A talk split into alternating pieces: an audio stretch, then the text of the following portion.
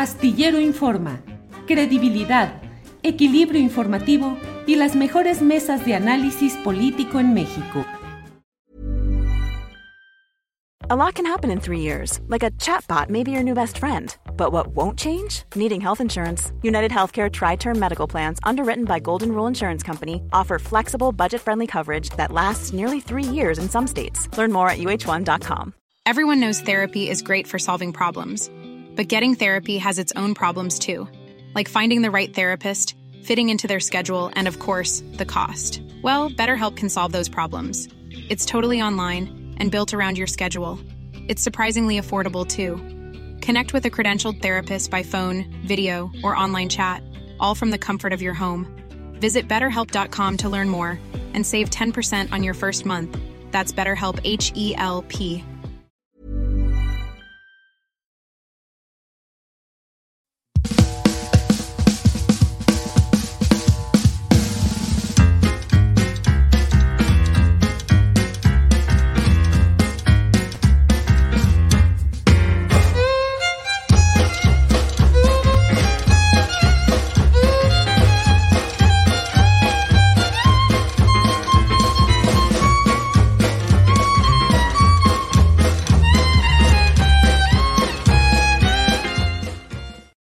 La una de la tarde, la una de la tarde, ya estamos aquí en Astillero Informa. Gracias por acompañarnos en este lunes 28 de agosto de 2023. Gracias por estar en esta emisión en la cual le vamos a llevar, como siempre, información, análisis, debate. Tendremos mesa de periodismo, tendremos además eh, entrevistas, información y desde luego las secciones que nos brindan Jacaranda Correa y Claudia Villegas. Así es que estamos puestos para arrancar en este día, en este inicio de semana, en este inicio además del proceso interno de Morena y partidos aliados para um, ir avanzando en la definición de quién será su abanderado o abanderada en la construcción y defensa del proceso de la 4T oficialmente y en la realidad la definición de la próxima candidatura presidencial. De todo ello iremos hablando a lo largo de este programa. Le damos las gracias, bienvenidos, bienvenidas, gracias a quienes nos escriben y nos envían comentarios, saludos eh, a través del chat. Ponga su like, recuerde que mucho nos ayuda que ponga su like, que nos diga eh, que le gusta nuestro programa. Bueno, pues vamos a iniciar de inmediato con mi compañera Alex Fernanda, que nos tiene información relevante de este día. Alex Fernanda, buen lunes, buen inicio de semana. Hola Julio, ¿cómo estás? Feliz lunes. Ah, gracias, Alex. Pues aquí estamos eh, puestos para ver qué se ha acumulado de información que tenemos. ¿Qué hay, Alex? Bueno, Julio, mira, hoy quiero comenzar contándote que los niños pues ya regresaron a la escuela y Leticia Ramírez que es la titular de la SEP, informó en la mañanera que ya se han entregado aproximadamente 95.6 millones de libros de texto gratuito para este nuevo ciclo escolar. Destacó que el material pues no se ha podido entregar en Chihuahua y Coahuila porque los gobernadores pusieron una controversia constitucional. Pero vamos con el video. Partido 95, casi 95.6 millones de libros en las escuelas. Y ustedes vieron, hay más 26 estados que los están repartiendo, donde no se han podido repartir los libros es en el estado de Chihuahua y en el estado de Coahuila, porque tanto la gobernadora Campos como el gobernador Riquelme han establecido una controversia constitucional y el ministro Luis María Aguilar ha determinado que los libros no se repartan. Tenemos otros estados en donde aún no se han repartido, como es Aguascalientes, Guanajuato, Querétaro y Yucatán. Esperamos que esto avance. Embargo, la decisión sobre la utilización de los libros de texto gratuito tendrá que recaer en madres, padres de familia, maestras y maestros por parte de la Secretaría de Educación Pública, con excepción de Chihuahua y Coahuila. Nosotros decimos que no hay impedimento jurídico para que nosotros cumplamos con la responsabilidad que nos corresponde. Vamos a ver qué pasa con este tema de los libros de texto. En otras noticias, los aspirantes presidenciales de Morena y aliados pues ya terminaron con los recorridos en el país y ahora comienza la veda. Mario Delgado explicó que esta veda se extiende no solo a los aspirantes, sino a los simpatizantes, a los brigadistas y a los funcionarios públicos. Pues vamos a empezar con Marcelo Ebrard, que él cerró su campaña en la Arena Ciudad de México y definió el término de su recorrido como la fiesta de la victoria que viene. Mencionó que a partir de hoy va a comenzar las encuestas y llamó a la gente a participar. En su cuenta de Twitter agradeció a las personas que lo acompañaron. Él destacó que fueron 200 mil personas, también los que estuvieron en su cierre, incluyendo a quienes participaron en las ciudades del país y también a través de las redes sociales. Vamos a ver el clip. ¡Querido México! ¡Querido México! ¡Hasta la victoria, compañeras, compañeros!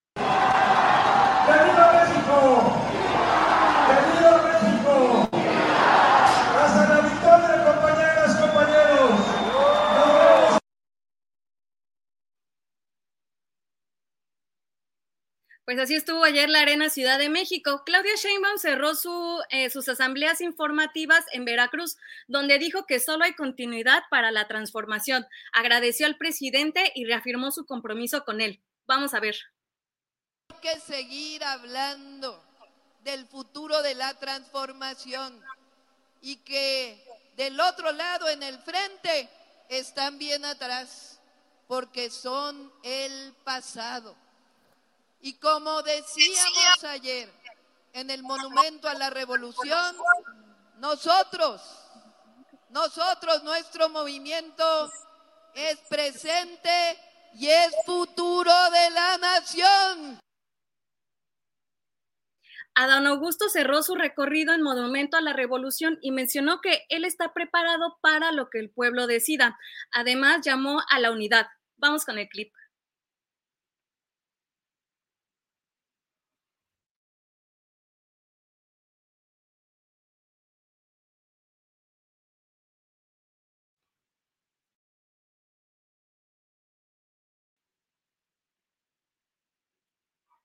Y Ricardo Monreal realizó su última asamblea en la Plaza de las Tres Culturas en Tlatelolco, esto en la alcaldía Cuauhtémoc, recordemos que él gobernó de 2014 a 2017. También tuvo un cierre digital de campaña donde dijo que él va a continuar la lucha, pero habló de la inequidad durante el proceso. Vamos a ver el video. Esta campaña interna fue desigual, dispar inequitativa. Bastaba ver en las carreteras los miles de espectaculares o las miles de bardas o lonas instaladas en casas, en comercios y en la vía pública. Pero aún así fue más fuerte mi sentimiento por la unidad.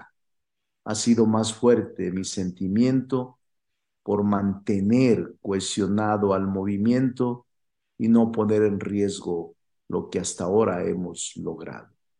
Vamos a continuar con la lucha, porque esa es nuestra premisa fundamental.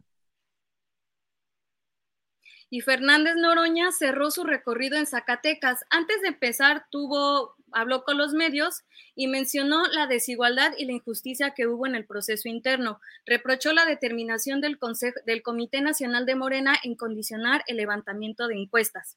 Y finalmente, Manuel Velasco cerró sus asambleas en la Expo Santa Fe. Hizo un llamado a las corcholatas de continuar con la unidad por encima del interés particular que pueda tener cada aspirante. A través de sus redes sociales, él agradeció el apoyo que ha tenido. Pero lo que hizo más ruido este fin de semana en, torno a Manuel Velasco, pues fue que estuvo en el concierto de su esposa Anaí. Compartió un video donde este, ve que aquí está presente, está saludando a la gente y hasta le dicen que es el futuro presidente de México. Porque trae música, no lo podemos poner, pero en un momento vamos a ver cómo lo empieza, empieza a saludar a la gente.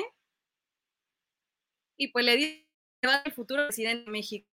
Entonces, vamos a ver cómo se va desarrollando esto. Hoy empiezan las encuestas y el, 6 de septiembre vamos a saber quién va a coordinar pues a la cuarta transformación rumbo a las elecciones presidenciales. ¿Y qué dijo el presidente al respecto acerca del proceso que acaba de vivir Morena? Fue lo siguiente. Muy bien, todo muy tranquilo. sin ningún problema en todo este proceso de los partidos. No ha habido violencia, ningún eh, desorden, nada, ni siquiera se han este, faltado el respeto, han actuado con mucho, mucha urbanidad política, han actuado muy bien, todos, todos, todos. ¿O ustedes saben de algún enfrentamiento más allá del debate normal? Nada. En blanco, todo, saldo blanco. ¿Cómo ves, Julio? No, bueno, pues la verdad es que a diferencia de lo que ha ido pasando en el flanco de los opositores a la 4T, pues ha ido caminando con sus asegúnes, con señalamientos, pero no hay, no hay nada grave, no ha habido nada que implique ruptura, renuncia, denuncias eh, fuertes. Sí las ha habido en el terreno retórico, pero no hay nada, pues, que muestre que haya algo más profundo. Alex Fernanda, buen resumen de lo que han sido estas, eh, estos cierres de campaña y los preparativos ya rumbo a las tales encuestas de opinión. Alex Fernanda. Así es, Julio. Mira, ya para finalizar, nada más quiero saber tu opinión de algo. Pues Zoé Robledo ya destapó a Manuelita Obrador para buscar la candidatura al gobierno de Chiapas en 2024. ¿Qué opinas, Julio? Es un tema muy delicado porque el problema no es cualquier persona puede aspirar a un cargo de elección popular y no porque sea familiar de alguien debe o puede estar incapacitado o se le haga a un lado. Sin embargo, aquí lo que llama la atención es que haya sido el propio director del Instituto Mexicano del Seguro Social, Zoé Robledo, quien cinco días atrás había dicho que él se desmontaba, que él no quería ser el candidato, pero sin embargo fue este sábado, fue a Tuxtla Gutiérrez y encabezó un acto con, eh, pues digamos, la crema innata de una fracción, una facción del morenismo por allá y destapó virtualmente a Manuela Obrador Narváez, que es prima hermana del presidente Andrés Manuel López Obrador. La madre del presidente de la República se llamó Manuela Obrador y esta Manuela Obrador es hija de un hermano de la mamá del presidente López Obrador. Fue muy peculiar que haya sucedido así el sábado.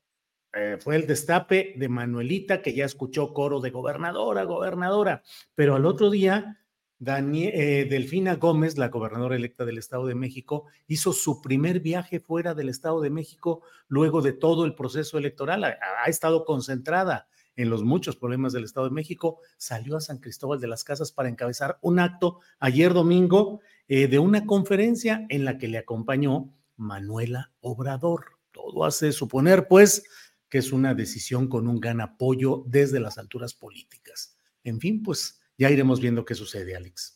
Así es, Julio. Nada más para invitar a la gente a que el día de ayer hiciste una videocharla donde explicas más a detalle. Invito a la gente a que lo vea. Vamos a dejar el link en las redes sociales y también a informarse en julioastillero.com. Julio, vamos preparando la primera entrevista. Alex, muchas gracias. Vamos adelante. Gracias. Gracias, Julio.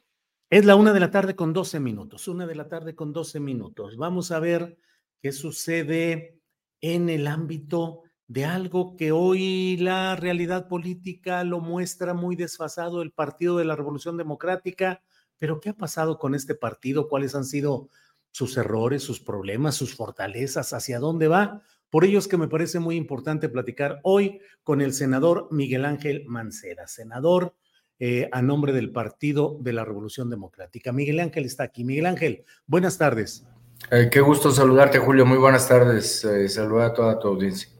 Igual, Miguel Ángel, muchas gracias.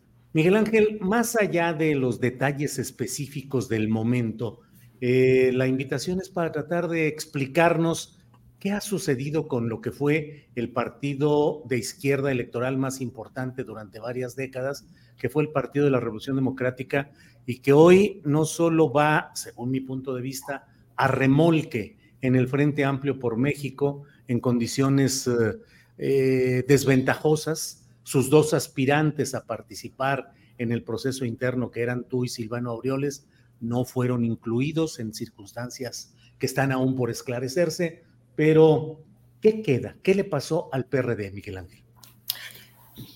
Mira, Julio, desde mi punto de vista, yo no, obviamente yo no estoy en la, en la dirigencia, no soy quien toma las decisiones, pero lo que sí te puedo decir es que eh, los momentos en los que yo lo viví de cerca, un punto de quiebre fue obviamente la separación, una separación de todo lo que era eh, pues un solo bloque con eh, toda la parte de Morena, es decir, toda esa militancia que se divide y que parte a la mitad el, partido, le hace una disección eh, en donde lo separa donde se van eh, personajes muy importantes, personalidades importantes que habían estado participando con el PRD y donde obviamente en la contienda electoral pues se advierte ese resultado, se advierten los resultados que son propios de una separación como la que vivió el PRD.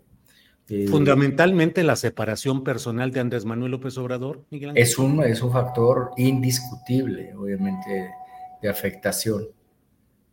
Es un factor indiscutible eh, que trasciende, pues, en el momento en que se da esta fractura, pero también te puedo decir, el ingeniero Cárdenas, eh, cuando se separa, la salida en su momento de Porfirio Muñoz Ledo, la salida de otras personalidades, la salida de la exgobernadora de Zacatecas, de Amalia, la salida pues de varias personalidades que, que iban eh, encontrándose en esa disyuntiva y que empiezan a, migrar hacia el eh, movimiento de Morena ya como partido, ya como partido, ya constituido como partido.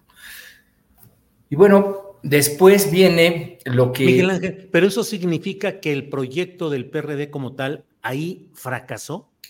Fíjate que yo, yo no diría que el PRD ha fracasado porque el proyecto del PRD, más allá de pensar que ha, fracasado, el proyecto que inicia con toda la tarea del PRD se ha ido consolidando en muchos de los planteamientos, es decir, las luchas que vino abrazando el PRD, la lucha que tiene que ver por eh, los matrimonios igualitarios, la lucha que tiene que ver porque las mujeres puedan decidir sobre su cuerpo. La lucha que emprendimos nosotros también con el asunto del salario mínimo, que fue una lucha que al principio parecía muy desventajosa.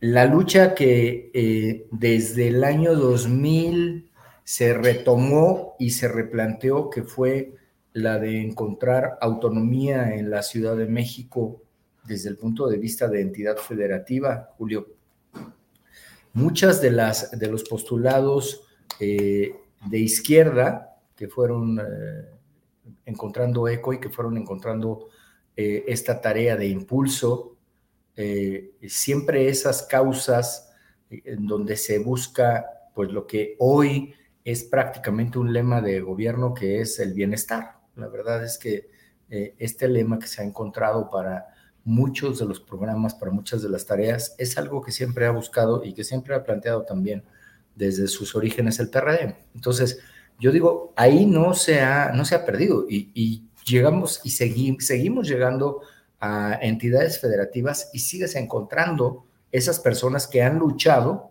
precisamente por esta eh, tarea y estos colores del PRD. Sin embargo, sí, de lo que tú estabas apuntando, ¿qué es lo que sucede? viene un punto en donde el PRD decía no a las alianzas. Yo me acuerdo muy bien, el ingeniero Cárdenas incluso lo sostenía, no a las alianzas, no a las alianzas.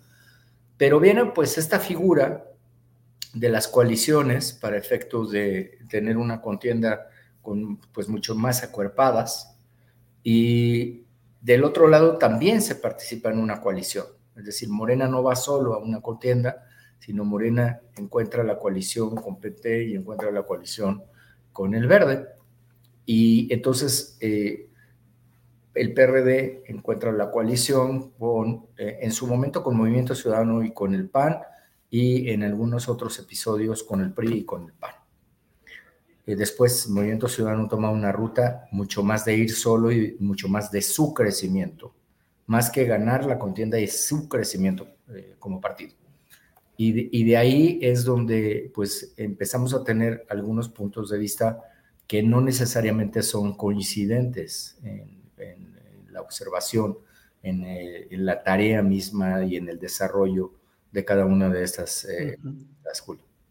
Oye, Miguel Ángel, pero en términos estrictamente fríos de análisis político, la presencia del PRD en las cámaras legislativas, en los gobiernos estatales, en todo el escenario político, se redujo, me parece a mí, de una manera dramática. Sí. Tú mismo eres coordinador de una sí. fracción que son cuántos, cuatro senadores ustedes? Sí, porque mira, cuando nosotros ¿Y tú llegamos... mismo te afiliaste o no al PRD? No, yo no estoy afiliado al PRD ahora. ¿Y llegaste al Senado postulado por el Comité de Acción Nacional de Chiapas? Sí, porque eso fue un, eso fue un acuerdo que tuvimos con, uh, con uh, Ricardo, en Anaya. donde se tenía que dar una posición al PRD y la posición que se le da al PRD, el, la única viabilidad que había es que fuera para mí, a nadie más se la daban. Y pues yo llegué con esa, efectivamente con esa postulación, en el entendido clarísimo desde un principio de que inmediatamente estaríamos en la bancada del PRD. Eh, Pero son ya muy poquitos, esto... Miguel Ángel, ¿cuatro son? Sí, el punto, el punto sí, eh, contando a Omar Maceda, efectivamente, el, el, punto es si tú, si tú te fijas quiénes llegaron. Es que ahí es donde yo, de repente, esas estrategias, no soy 100%, este, eh, digamos que, de ellas, ¿no? No, es, no las acompaño yo al 100%. Porque mira, Teníamos una, senadora que hoy es eh, aspirante, que es Xochitl, que estaba en el PRD y pasó al PAN. Me discutían el otro día, es que ese fue el acuerdo, que tú te pasabas a PRD y ya se pasaba al PAN. No, eso fue independiente, porque nosotros eh, quisimos que Xochitl fuera por el PRD, porque simplemente fue un... Yo platiqué con ella, o sea, ese fue un punto en donde pensamos caminar en la misma ruta, pero pues llegando al Senado no fue así, se pasó al PAN. Nosotros tuvimos también a Álvarez y Casa.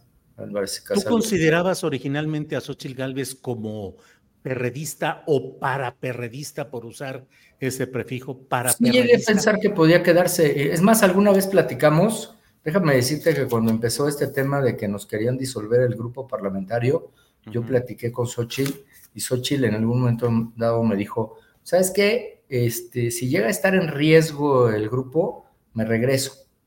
En algún momento me lo dijo. O sea, uh -huh. así platicábamos.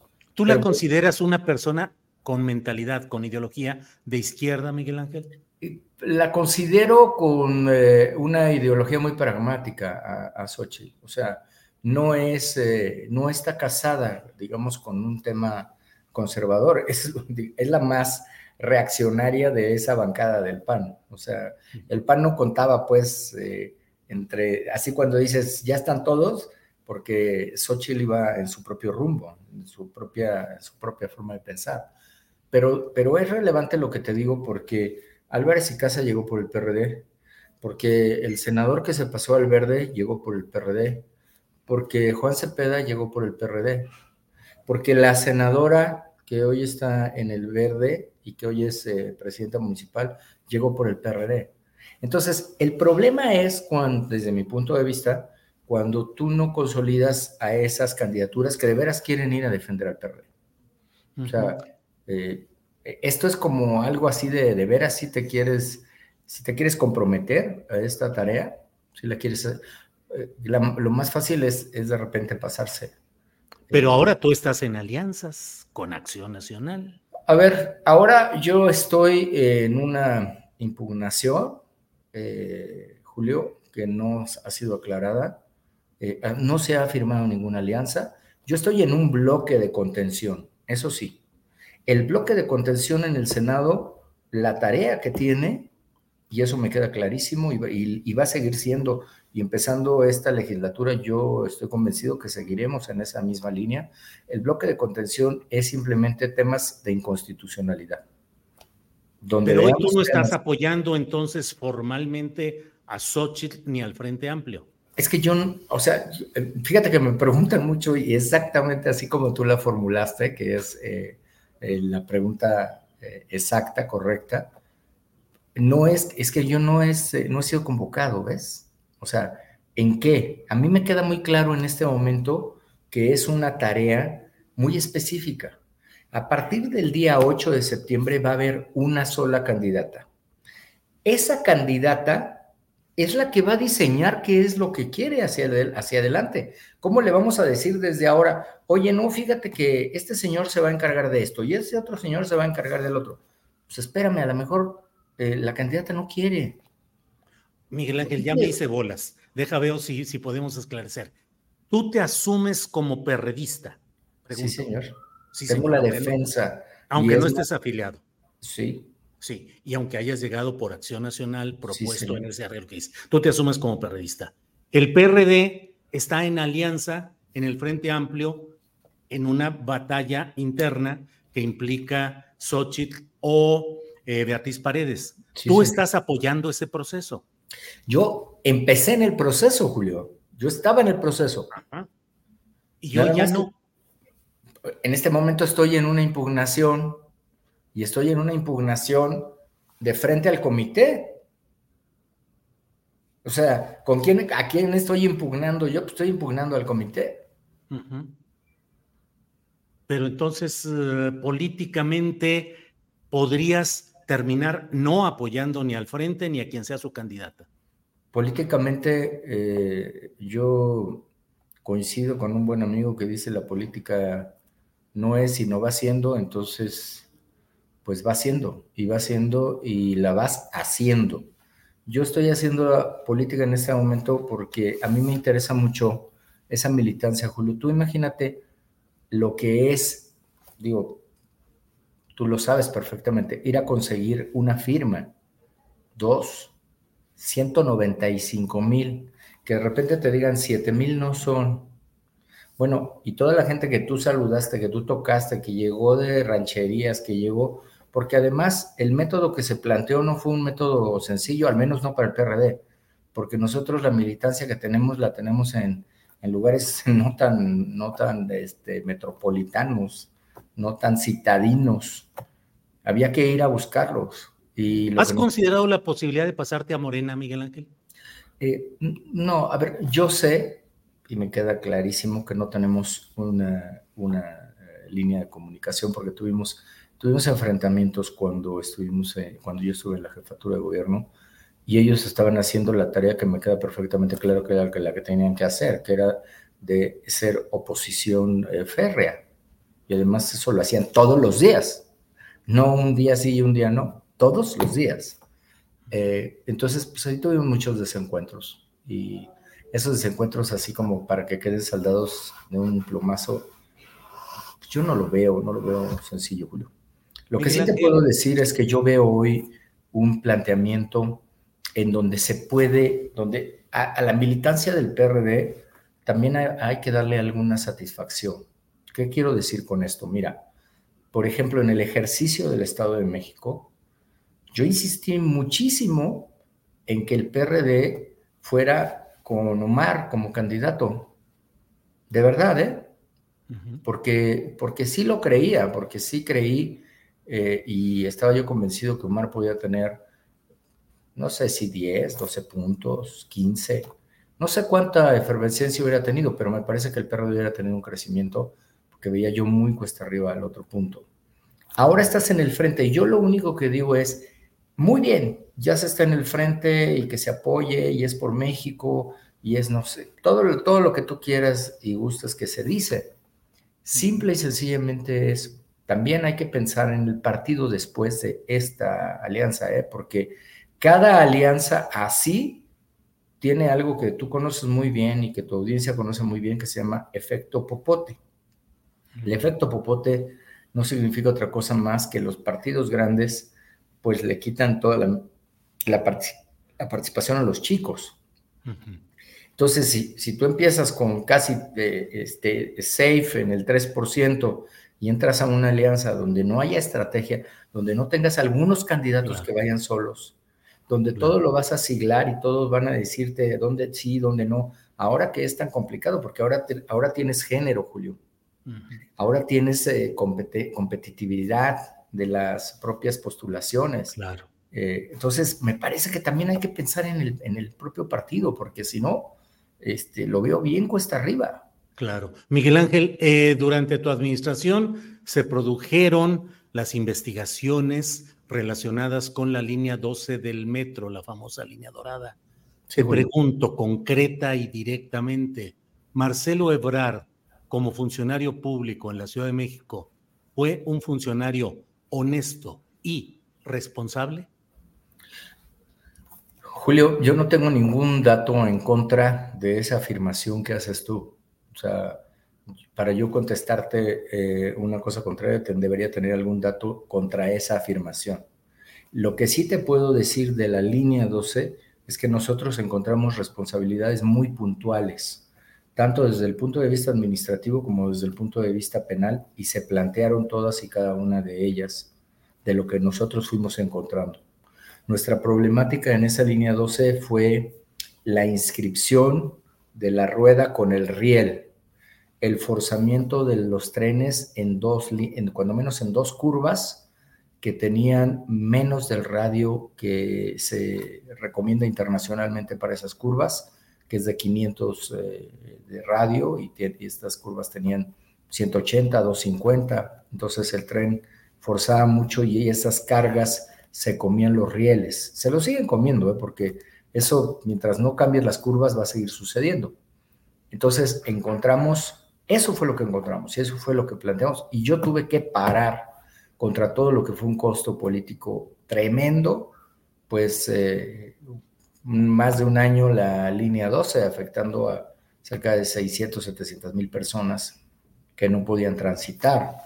¿Y hasta dónde llega la responsabilidad en la escala administrativa. Hasta quien era jefe de gobierno, Marcelo Ebrard. A nosotros nos llegó exactamente hasta los responsables del proyecto Metro y hasta operadores y directores y diseñadores. O sea, eh, sí en una escala alta y hasta ahí se plantearon. Hay personas que tienen inhabilitaciones que han sido sostenidas en eh, tribunales colegiados, hay quienes tuvieron órdenes de aprehensión y después eh, lo pudieron eh, evitar y hay, hay responsabilidades de, todo eh, en esa línea, ¿eh?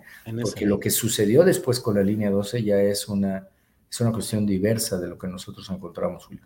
Miguel Ángel, para no falsear tus palabras, te he preguntado que si desde tu punto de vista Marcelo Ebrar es un funcionario, fue un funcionario en la Ciudad de México honesto y además responsable y dices que no encuentras nada en contra. Yo como periodista digo, Miguel Ángel Mancera me está diciendo que no hay, que él no tiene evidencias de deshonestidad ni irresponsabilidad de Marcelo Ebrar como jefe de gobierno. ¿Es correcto? Es correcto, Julio. Bien. Miguel Ángel, y por otra parte, tu relación con el entonces presidente de la República, Enrique Peña Nieto, ¿sigues teniendo comunicación con él? Eh, no, Julio, no tengo comunicación con él. ¿Te sentiste bien en tu actividad como jefe de gobierno con una cercanía política con Peña Nieto? Mira, yo tuve comunicación institucional con el presidente Peña Nieto, pero hoy te puedo decir, pues, que, que no se hizo ni el, eh, ni el 40% de todo lo que se, se, dijo que se iba a hacer. Déjame, déjame un poco en descargo de su persona decirte que mucho fue por sus operadores, mucho fue porque pues tampoco éramos afines en un proyecto político. Por ejemplo, nosotros le presentamos al presidente Peña Nieto el proyecto del cablebús, así, titulado así, cablebús, y lo habíamos planteado en la zona de Magdalena Contreras. Nos dijo que sí, se pasó al área de programación, al área de eh, diseño, y pues de repente ya no estuvo en la Ciudad de México, sino estuvo en el Estado de México. Nosotros le pedimos un financiamiento muy específico, eh, muy especial, que se diseñó con la Secretaría de Hacienda para que la Ciudad de México tuviera un cambio en la flotilla de taxis híbridos y eléctricos. Eh, sí, nos dijo que sí, pasamos, estuvimos con Hacienda en varias reuniones, nunca se concretó. Y así te puedo enumerar varios. Eh, nos, es más, mediáticamente se anunció, y me acuerdo muy bien ahí en Los Pinos, eh, se anunció que habría un metro a Chalco, porque ese era uno de los proyectos que nosotros le habíamos presentado, el metro a Chalco y la, y la continuación de Martín Carrera, además de la continuación de la línea 12. Y ninguno de esos proyectos se hizo. Solamente pudimos concretar la salida a México-Cuernavaca, porque también teníamos la de Indios Verdes y teníamos con concesión la de Puebla. Tampoco las pudimos amarrar. Bien. Miguel Ángel, pues te agradezco esta posibilidad de platicar a reserva de lo que desees agregar. Yo te agradezco esta entrevista que hemos tenido, Miguel. Mira, Julio, simplemente decirte que me parece que es sano que pueda haber una contienda, que el Frente Amplio por México espero que pueda evitar que haya algún otro nubarrón en su, en su tránsito, pero me parece que frente a la coalición que va a conformar Morena, pues es sano que haya una, que haya eh, contra quién competir y que se dé un ejercicio democrático. Ojalá que pueda ser en los mejores términos. Yo tengo que eh, aclarar esto que no está claro, porque te lo, te lo digo en, dos segundos eh, y tú lo vas a entender uno de los lineamientos, que es el lineamiento número 20 de la competencia, dice, las y los aspirantes recibirán de manera diaria el informe del avance en el proceso de recolección de simpatías validadas hasta llegar al número establecido. Efectivamente, Julio, yo todos los días checaba con mi número confidencial cuántas simpatías llevaba, le hace firmas, me iba dando un número, un número, un número, hasta, que me dio 195 mil. Y al 10 para las 5, que era la cita del anuncio, me dijeron que no había llegado porque habían hecho una depuración final. Entonces a mí me parece que eso va contra los lineamientos y que es el ejercicio que yo no puedo eh, validar así nada más, sino requiere una explicación. Esa es la razón, Julio. Bien, Miguel Ángel. Pues gracias y seguimos en contacto. Muchas gracias, a ti, gracias por la oportunidad. Hasta luego.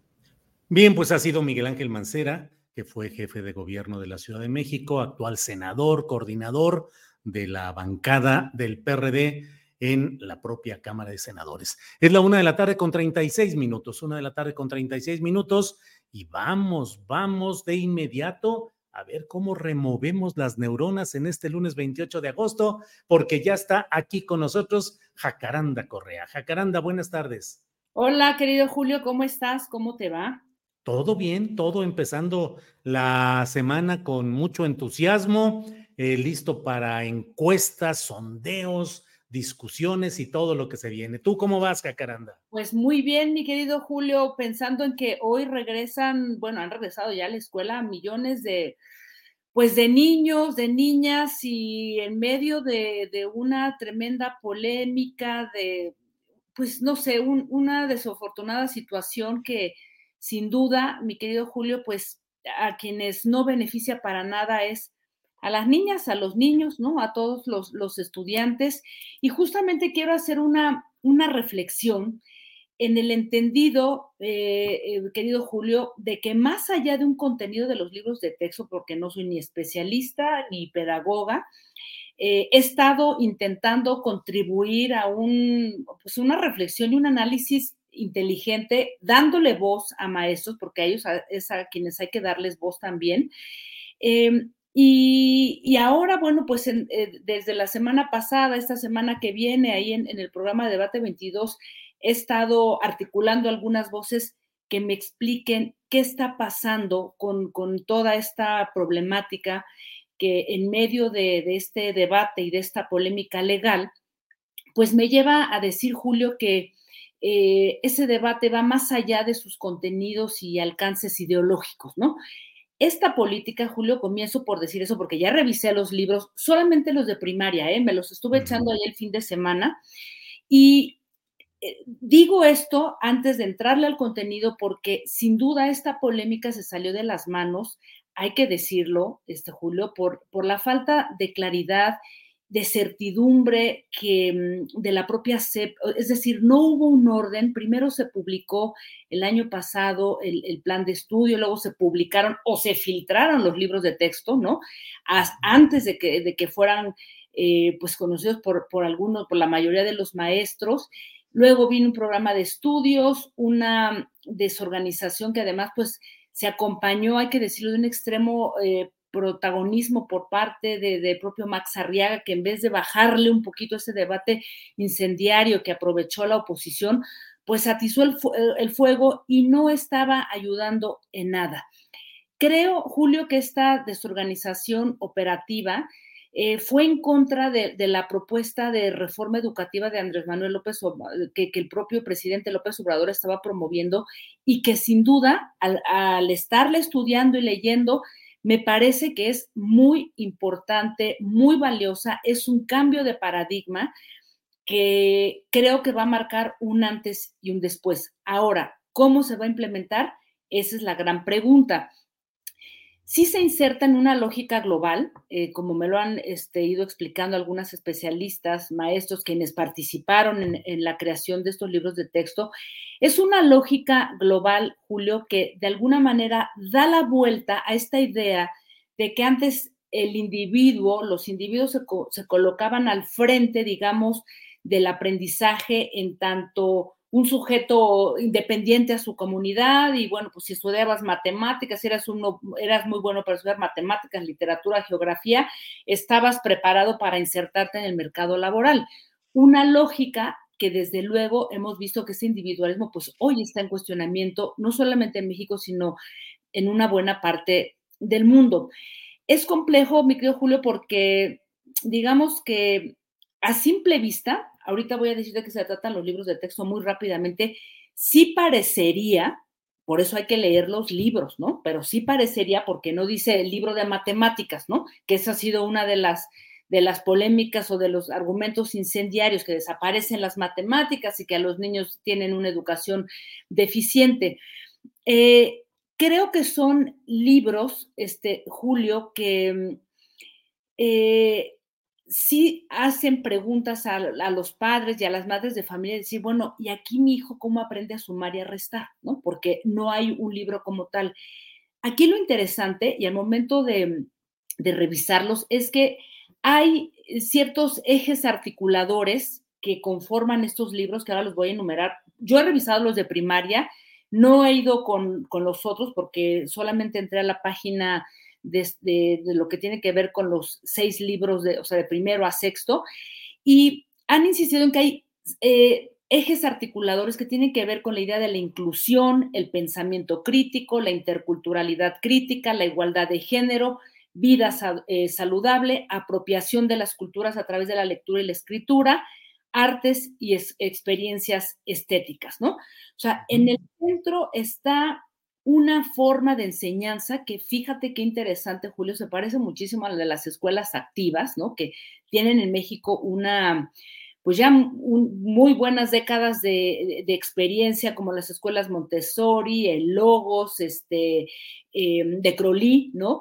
Que son escuelas que efectivamente no enseñan a los niños a memorizar o aprenderse fechas o aprenderse lugares, sino a reflexionar sobre lo que está ahora planteando la nueva escuela mexicana que tiene que ver con ideas, con proyectos generales. Entonces, tienes eh, estos libros que son 1, 2, 3, 4, 5, 6, 7, 8 libros que son igualitos de primero a sexto, nada más que va cambiando el contenido. El primero se llama Un libro sin recetas para el maestro y la maestra. Son como unas guías para enseñar, muy complejas, honestamente, yo las leí y vaya que son complejas. El segundo libro se llama Múltiples lenguajes, que es eh, un libro lúdico en donde se habla de, sueños, emociones, ejercicios, fotografías, retos visuales y matemáticos, ¿no? Es una manera para entrarle a la reflexión lúdica y crítica. El tercer libro se llama Proyectos de Aula, que son proyectos temáticos de cómo van a trabajar los niños en sus casas, en sus comunidades y que hablan de temas que me parece que son muy importantes, el tema del acoso escolar, la migración, la desigualdad, biodiversidad en México, el problema de la alimentación, en fin, son grandes temas en los que van a trabajar los niños. El cuarto libro son proyectos comunitarios en donde se va a hablar de temas como la equidad de género, alimentación saludable, qué tengo en mi comunidad, en mi alrededor para lograr esto y diferentes anécdotas eh, vinculadas a diversos temas eh, como, como ejercicios. Luego otro que se llama proyectos escolares, que de alguna manera se vincula con ese proyectos de aula. El otro libro es Nuestros Saberes y aquí hay pues una mezcla desde disciplinas artísticas hasta salud sexual, salud alimenticia. El otro libro se llama Cartografía de México y el Mundo, en donde hay temas de geografía, climas del mundo, patrimonio natural de la humanidad, cambio climático. Y el último se llama México, Grandeza y Diversidad, que como su título lo indica, pues tiene que ver con nuestra historia, Julio. Bueno, eh, al revisar los libros, la verdad es que yo tengo algunas observaciones, repito, no como especialista ni como pedagoga, pero me parece que, por ejemplo, en, los libros de primer año, ¿no? El, primer libro, el de, múltiples lenguajes, hay unas introducciones que digo, pues claro, no están aptas para, para los niños, ¿no? Para las niñas.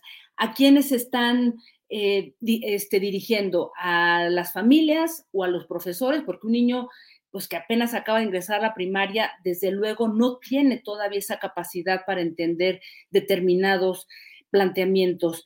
Hay libros muy hermosos, ¿no? El de múltiples lenguajes, eh, que es un libro lúdico, en donde realmente hay una aproximación hacia un pensamiento mucho más vinculado al arte y a la apreciación, digamos, de, de esas cosas que normalmente no se ven ¿no? En, los libros tradicionales.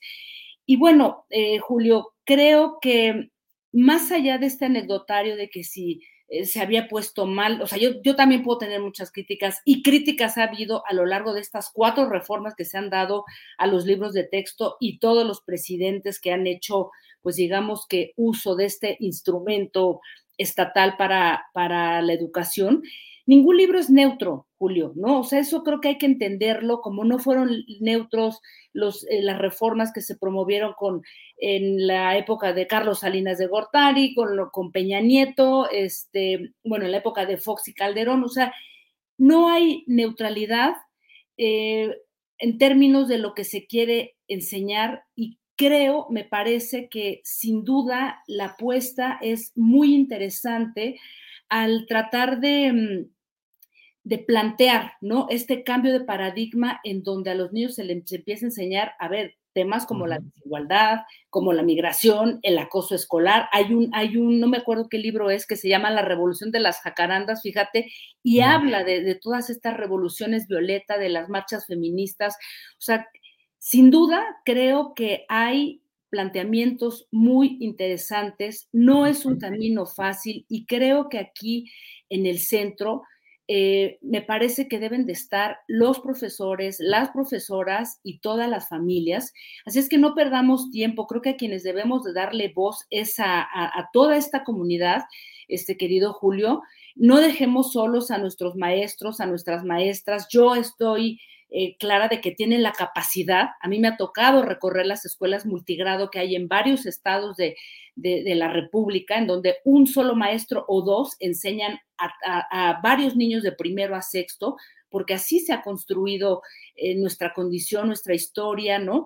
Entonces, creo, mi querido Julio, que es un reto muy importante y aquí yo creo que lo valioso es darle voz a ellos, dejar de escuchar a toda esta opinología que en realidad ha encerrado este debate solamente en una, pues, eh, en una serie de reflexiones eh, personales que nada contribuyen realmente y que pareciera que más bien no quisieran que tengamos a niños y a niñas preparadas con un pensamiento crítico y con otro tipo de aproximaciones. Y valdría la pena, querido Julio, hacer un acercamiento y reflexionar porque se parece mucho a lo que se plantea en las escuelas activas.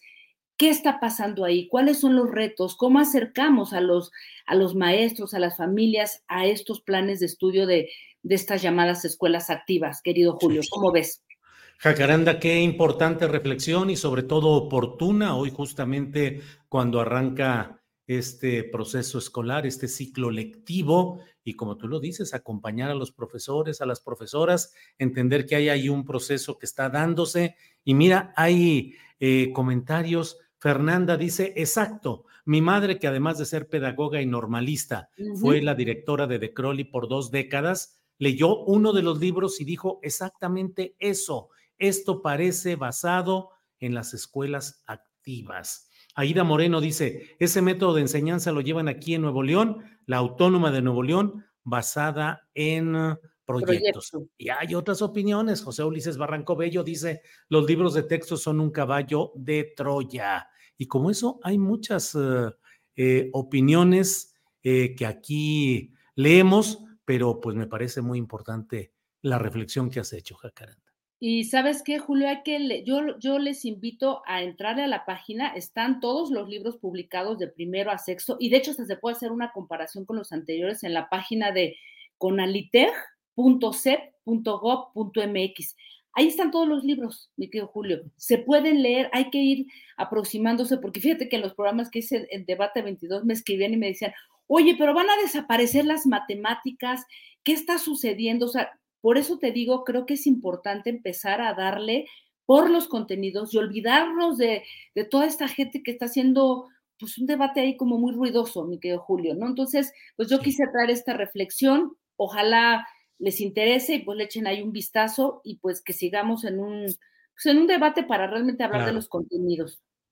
Jacaranda, pues muchas gracias porque además me doy cuenta de que en estos días, en este fin de semana, le diste una actualización a tu tu estancia en la escuela primaria, supongo que estuviste ahí revisando, es como volver a, claro, hacer... Mi Julio. fíjate que yo soy hija de la escuela pública, debo decirlo, desde primaria hasta universidad, soy hija de la escuela pública y luego me fui a estudiar fuera de México, también en el sistema público en Francia, así es que por eso me importa tanto y sí, al echarle un vistazo dije, mira qué interesante todo esto. Muy bien. Jacaranda, como siempre, agradecidos de tu tiempo, tu experiencia, conocimiento, tus reflexiones que compartes con nosotros. Gracias, Jacaranda. Igual. Hasta el próximo lunes. Saludos. Hasta el próximo lunes. Ha sido Jacaranda Correa, periodista y conductora de Canal 22 los jueves. Hay que ver su programa Debate 22 que conduce ese día está los jueves, está en Canal 22, Jacaranda Correa. Bueno, es la una de la tarde con 51 minutos y vamos con nuestra siguiente sección, que es justamente con Claudia Villegas, periodista y directora de la revista Fortuna. Claudia, buenas tardes. Hola Julio, muy buenas tardes, ¿cómo están? Qué gusto saludarlos y saludarlas. Bien, todo, Claudia, empezando la semanita con mucho entusiasmo y en la expectativa de ver qué nos vas a comentar en esta ocasión, Claudia. Julio, de lo que todo mundo habla hoy es que ya pasó lo peor, ahora viene lo difícil, parafraseando a nuestro amigo economista Edgar Amador, que ha hecho un trabajo de análisis súper interesante en las páginas de Excelsior. ¿Y por qué viene lo peor, querido Julio, amigos de Astillero? Pues resulta que las tasas de interés, Julio, van a seguir altas como dicen los expertos en los mercados financieros, van a eh, seguir hawkish, que quiere decir como un halcón, ya no van a ser dovish, como una paloma. Y bueno, pues esto le gustó a los mercados financieros para términos del tipo de cambio. Como ustedes saben y seguramente han estado dándole seguimiento al mercado de cambios, Hoy, como lo reporta María Luisa Aguilar de la revista Fortuna, pues el nivel del tipo de cambio amaneció abajo del 17 eh, de los 17 pesos del peso frente al dólar, Julio, y después de las declaraciones de Jerome Powell en el simposium que todo el mundo esperaba, que es este evento Jackson Hall, pues se espera que la Reserva Federal endurezca su política monetaria porque la inflación no termina de, de bajar, ha disminuido su ritmo de crecimiento, pero el factor sigue siendo la energía. Y entonces aquí en México les gustó esto de que las tasas siguen altas y el tipo de cambio se convierte otra vez en un factor de competitividad para nuestro país. Y bueno, pues esto es lo que yo quería comentarles de que en Europa, en Estados Unidos, sí están observando con mucho cuidado el endeudamiento de las personas y de las empresas. De hecho, en este verano, pues se estima que muchos de los viajes que se hicieron de vacaciones se hicieron con deuda. Entonces, será un fin de semestre complicado. Alemania sigue complicada, también los países como España, Francia, mientras México, como lo dijimos en economía social, bueno, pues el profesor, el doctor Oropesa de la Universidad Nacional Autónoma de México, experto en temas de BRIC, pues nos adelantó que México podría haberse beneficiado otra vez por este juego geopolítico. Los BRICS se fortalecen como bloque, pero evidentemente no quieren dejar de estar cerca de Estados Unidos, mientras China pues se enfrenta, ya lo vimos, con su problema inmobiliario, pues un desafío para fortalecer su mercado interno mientras las exportaciones siguen bajando. Entonces, vamos a ver un juego geopolítico, sí van a buscar la desdolarización, pero también van a buscar estar cerca del mercado más importante que es Estados Unidos y entonces la inversión podría seguir favoreciendo a nuestro país y en este juego pues el tipo de cambio donde eh, aquí en México pues la inversión se ve favorecida por el gas natural que es el gas más barato del mundo. Paradójicamente seguimos con esa, esa perspectiva, Julio, de que México tiene el gas natural más barato del mundo por los acuerdos que se firmaron. Claudia, ese artículo de Edgar Amador, economista, eh, titulado El futuro caro o algo así. El, futuro, será caro. El futuro será caro. Este, en específico, ¿qué, Claudia? ¿Que se van a mantener o van a subir las tasas de interés eh, establecidas por el Banco de México cuando la idea hasta hace pues algunas semanas o días era que iban a ir bajando lentamente. La idea es que van a poder seguir subiendo, Claudia. Nosotros no podemos aventurar, Julio, que Banco de México siga subiendo tasas de interés, porque la perspectiva monetaria del Banco de México ha sido muy interesante. México respecto a Estados Unidos ha dicho, nosotros llegamos a un tope máximo, porque las tasas de interés en México, Julio, ya están suficientemente altas. Estamos en niveles de 11%. En Europa y en Estados Unidos están niveles de 5. Entonces, México, digamos que se adelantó al incremento en tasas de interés y aún así, en México tenemos tasas de interés que ah, están permitiendo de alguna manera que siga la inversión, que siga el crecimiento no podemos cantar victoria porque Pemex, el gobierno federal, pues están pagando tasas muy altas. Incluso hoy en Revista Fortuna, el CES dice que México necesita un programa económico, una línea desde el presupuesto de egresos porque no se puede entregar una economía débil. ¿A dónde voy, Julio? Y gracias por tu pregunta tan puntual. Tasas de interés en México ya están lo suficientemente altas no son lo mejor que necesitamos para un ambiente económico pues mucho más expansivo. Nos estamos apuntalando con la inversión extranjera. Estados Unidos y Europa, el Banco Central Europeo durante los próximos 15 días va a dar a conocer que también se une a este tema de que las tasas de interés tienen que seguir altas por un buen trecho, quizás los próximos meses, Julio, y lo que vamos a ver es que en Europa y en Estados Unidos tiempos difíciles porque el futuro, como bien dice Edgar, seguirá siendo caro. Y hay inversionistas, Claudia, que están ah, apostando a, en este momento a la tasa de interés alta en el Banco de México para inversiones a largo plazo, no sé, un año, dos años, eh, con la idea siempre de que los CETES son inversiones que están garantizadas por el gobierno y que no puede haber una crisis que haya de tal magnitud que haga que esos CETES no sean pagados y por ahí van apostando, según entiendo, Claudia.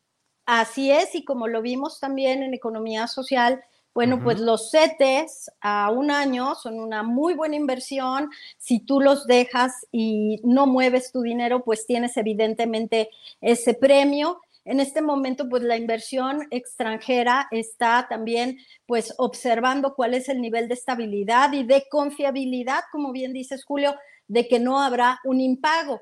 En los mercados, sin embargo, y los pesimistas siguen pensando cuál será el cisne negro que le puede afectar a la economía mexicana bueno, pues think tanks como México Evalúa, que también tuvimos entrevista en este espacio de astillero especiado en economía, ha dicho, está creciendo muy rápido el pasivo en pensiones. No solamente las pensiones que damos para los adultos mayores, sino también las pensiones de gobiernos estatales, municipales, las propias pensiones de Pemex, las propias pensiones de CFE, y eso necesitará mayores requerimientos. Entonces, creo que el próximo presupuesto de egresos 2024 tendrá que ser una combinación que busque la sostenibilidad, seguir manteniendo el modelo de consumo y de crecimiento interno a través de los apoyos sociales, porque se ha confirmado que así ha apuntalado la economía interna, pero también, Julio, prever de dónde van a salir los recursos y ya decíamos una reforma fiscal tendrá que ser muy creativa porque lo que ya tuvimos fue una fiscalización dirigida que funcionó. ¿Qué tipo de reforma fiscal podemos tener, Julio? Bien, Claudia. Claudia, ¿algún otro tema? Porque siempre tu portafolio, además de lo que nos tengas para hoy en la noche, a las 8 de la noche, que hoy lunes es el programa de Economía Social en el cual eh, Claudia Villegas y el equipo de la revista Fortuna nos tienen siempre espléndidas entrevistas, contexto, información de los asuntos de economía social que nos interesan. Claudia, ¿qué más tenemos? Rápidamente, Julio, pues nada más destacar la importancia de que se incremente y se mejore la regulación y la vigilancia para las aerolíneas. Tuviste este fin de semana que un grupo de mexicanos, más de 300, estuvieron varados en el aeropuerto de Roma porque Aeroméxico simplemente canceló los vuelos. Creo que es muy importante volver con el tema de las aerolíneas. Claudia, pero además eh, propiciando que la propia policía de Italia eh, reprimiera o contuviera a los usuarios que llevaban al menos anoche, según lo que vi en los tweets que pusiste, cinco días eh, varados en Roma. Sí, desde el 25 de agosto comenzaron a informar de demoras. Esas demoras se convirtieron en días. Al final, el call center de Aeroméxico desde la Ciudad de México tuvo que llamar a los pasajeros para ofrecerles códigos compartidos para viajar a Madrid y poder regresar a México. No sé qué le pasó a Aeroméxico, estuvimos en contacto con la gente de comunicación que siempre había sido muy amable, pero en ese momento no sé qué les pasó, no tenían respuesta, había un escaso control de crisis, de mitigación y la verdad es que fue muy lamentable lo que sucedió porque más de 300 personas tratando de salir de Roma y, y creo que es un tema que debería vigilar la Profeco, que debería vigilar la Dirección General de Aeronáutica Civil, porque mucha gente afectada, Julio, en un vuelo que estaba con muchas expectativas desde febrero, México-Roma directo, que era algo que Aeroméxico había buscado por mucho tiempo. Bueno, pues nos vemos a las 8 de la noche hoy en Economía Social con Claudia Villegas y el gran equipo de la gran revista Fortuna. Claudia, si no hay ninguna otra cosa, nos vemos hoy en la noche. Gracias, Julio. Vamos a hablar del canal de Panamá, del canal de eh, Nicaragua y de, por supuesto, del, interoceánico. Así que no se lo pierdan. Órale, muy interesante, muy interesante. Claudia, 8 de la noche, hoy, Economía Social en este canal astillero. Por esta ocasión, gracias, Claudia. Gracias, Julio. Hasta luego. Bien, seguimos adelante, seguimos adelante. Mucha, muchos comentarios, muchos comentarios, mucha información. Eh, eh, de todo sigue aquí. Lick HDN dice Jacaranda entrando al complejo mundo de la, de la docencia. Bueno, eh, como eso hay muchos comentarios, son las eh, dos de la tarde con dos minutos y vamos de inmediato a nuestra mesa de periodismo de este lunes.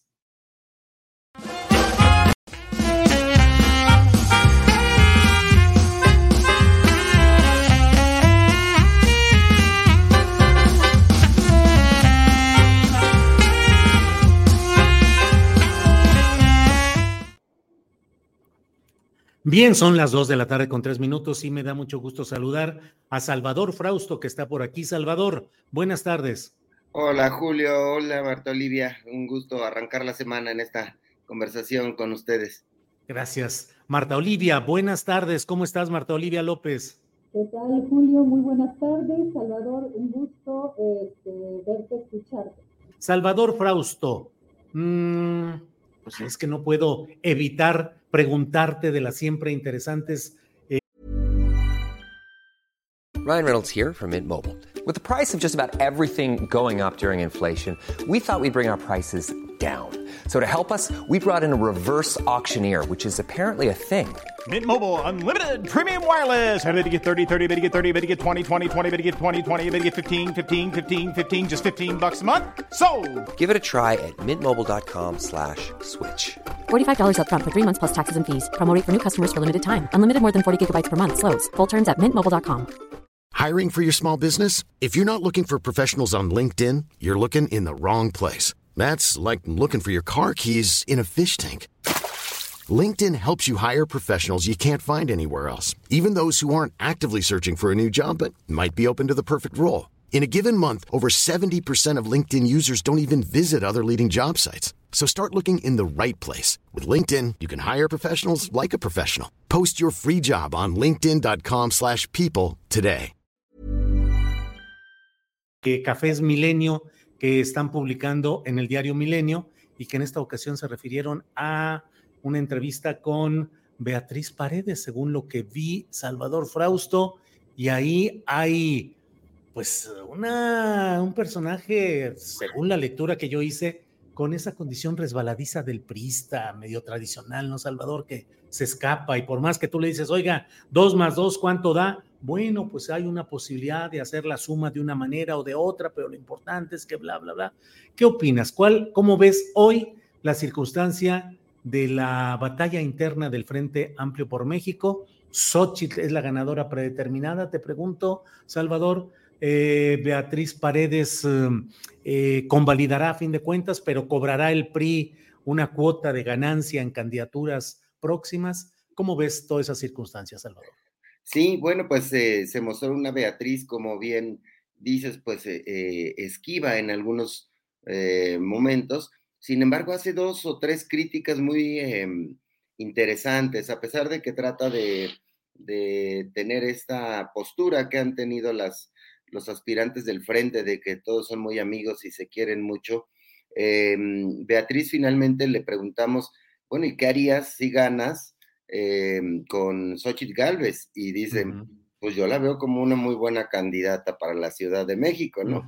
Es decir, todavía tiene ahí esa, esa postura de que eh, Xochitl eh, pudiera, en caso de no ganar, ir y competir por la, por la Ciudad de México. Y por otra parte, una crítica fuerte al gobierno de Andrés Manuel López Obrador en el que lo llama caudillo. Dice que Morena no ha cuajado como partido político a, pesar de, los resultados electorales eh, positivos que ha tenido el movimiento del presidente López Obrador y de la alta popularidad que tiene, dice, no ha cuajado, no es un partido bien hecho, orgánico, eh, etcétera. Entonces, dibuja ahí algunas em, em, críticas hacia sus adversarios, tanto de la propia oposición, el frente en el que ella pertenece, y eh, pues los que serán los adversarios de este frente, que será el movimiento obradorista. Eh, por otra parte, pues vemos, yo sigo viendo eh, un escenario, que el escenario más probable es que Xochitl Galvez sea el, quien gane la candidatura por el frente opositor. Sin embargo, las encuestas en vivienda muestran a Beatriz muy cerca de, de Xochitl Galvez y como tienen este método en el que el 50% va a valer la encuesta y 50% va a valer eh, las mesas en votación, eh, eh, la votación en mesas, en urnas, podemos enfrentarnos a un escenario en el que Xochitl gane la encuesta y Beatriz gane la mesa de votación, sobre todo porque de los tres millones de personas que se apuntaron, que pueden votar en esta elección del frente, pues hay una muy buena cantidad de priistas, hay también una muy buena cantidad de ciudadanos pero si deciden no salir a votar los ciudadanos o los panistas, eh, Beatriz va a tener ventaja en esas mesas de, votación. Los que no se hayan inscrito ya no pueden eh, acudir a estas votaciones. Si eso ocurre, vamos a tener un escenario complicado en el cual las autoridades del frente tendrán que decirnos cuánto vale, cuántos puntos, eh, cómo se traduce ese 50% que haya ganado una y 50% que haya ganado otra. Así que me parece que el cierre es interesante en el caso del Frente Amplio por México, eh, porque se van a, están, eh, aunque hay una favorita, está en zona de competencia y en zona de juego la, la aspiración de Beatriz Paredes, Julio. Y en el otro flanco, en el otro equipo, eh, ¿cómo vas viendo las cosas? Hoy la eh, el reforma, que no puede ser acusado de obradorista, cuatroteísta ni nada por el estilo, da una encuesta, la tiene colocada en la parte superior de su eh, portal, en la que dice que encabeza Claudia a las corcholatas y en la encuesta que hace reforma le da 37% a Claudia Sheinbaum 22% a Marcelo Ebrard, 7% a, a, Gerardo Fernández Noroña, 6% a Manuel Velasco, 5% a Dan Augusto López, 4% a Ricardo Monreal. Ah, más allá de las reservas o indefiniciones que tengamos respecto a las casas encuestadoras, pues resulta llamativo que lo que le da eh, reforma a Claudia Sheinbaum es una amplia ventaja sobre Marcelo Ebrard y que por otro lado le da números muy bajos a Fernández Noroña, un 7%, Manuel Velasco, que virtualmente ni ha hecho campaña, 6%, Adán Augusto, 5% con todo y el enorme despliegue de recursos que ha realizado. ¿Cómo lo vas viendo, Salvador? Sí, llama la atención eh, la encuesta. Primero, eh, la mayoría de las encuestas tienen a Claudia eh, arriba por eh, pues más de 10 puntos, no, no 8, 9 puntos algunas. Y entonces el escenario más probable que tenemos es que eh, Claudia Sheinbaum sería la, la aspirante presidencial de la coalición que encabeza Morena, pero Marcelo Ebrard, al igual que en el frente que decimos que Beatriz está en zona de competencia, yo diría que Marcelo está en zona de competencia. Todavía hay cierta incertidumbre sobre quién va a ser el eh, ganador de esta encuesta, a pesar de que la, favorita o las probabilidades eh, de que Claudia lo sea son mayores.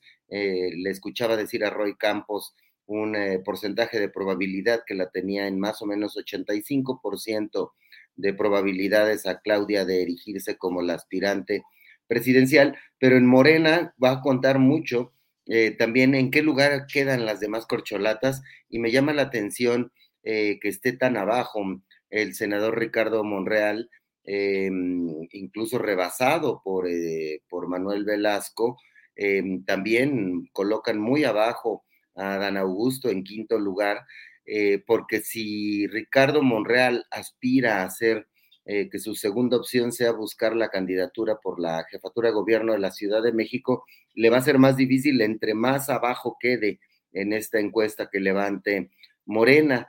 También en el caso de, de Adán Augusto, que lo candidatean ya sea para dirigir Morena o para em, ser el próximo coordinador de los diputados en el sexenio próximo, si queda muy abajo, pues sus probabilidades también eh, se irán haciendo menos y, em, y bueno, pues ahí eh, también la distancia que tenga Marcelo de Claudia eh, determinará el nivel de su berrinche, que me parece que tenemos garantizado berrinche, pero del que quede en segundo lugar, aunque hasta dónde va a estirar ese, ese, esa molestia y esa crítica a la falta de piso parejo en las elecciones de Morena. Entonces, tenemos eh, muy animadas las eh, contiendas de ambos coaliciones, tanto la obradorista como la frentista, y, em, pues eh, un signo de la democracia es esa incertidumbre. Hay alguien muy probable que puede ganar, pero están en zona de competencia los segundos lugares. Si revisamos, hemos criticado las encuestas de que se equivocan mucho, pero la mayoría de las veces se equivocan en el porcentaje de distancia entre el primer y segundo lugar, pero suelen ser muy asertivas en decir quién va a ganar. Eso es eh, una de las condiciones que ha pasado en las últimas eh, encuestas en nuestro país, Julio. Bien, Salvador, ya está con nosotros Jorge Meléndez. Jorge, que ya estaba conectado, pero ya sabe que siempre los duendes tecnológicos nos juegan malas pasadas, pero ya está puesto aquí, triunfador sobre la tecnología, Jorge Meléndez. Jorge, buenas tardes. Buenas tardes a los tres y a la audiencia. Bien, Jorge, estamos pasando revista a cómo Sí, escuché- esta parte de, sí. Escuché a, a Salvador y a, Marta Olivia. Lo primero que quiero decir es que le mando un gran abrazo y mi sol- solidaridad a Marta Olivia porque ha sufrido un ataque de este ampón llamado cabeza de vaca que la ha amenazado a ella y con ella nos amenaza a todos los periodistas que tenemos cosas que decir. Lo primero es un abrazo a esta gran periodista que yo la respeto mucho. Respecto a lo que se ha platicado, yo creo que Beatriz es una gran competencia y que hizo un gran cierre.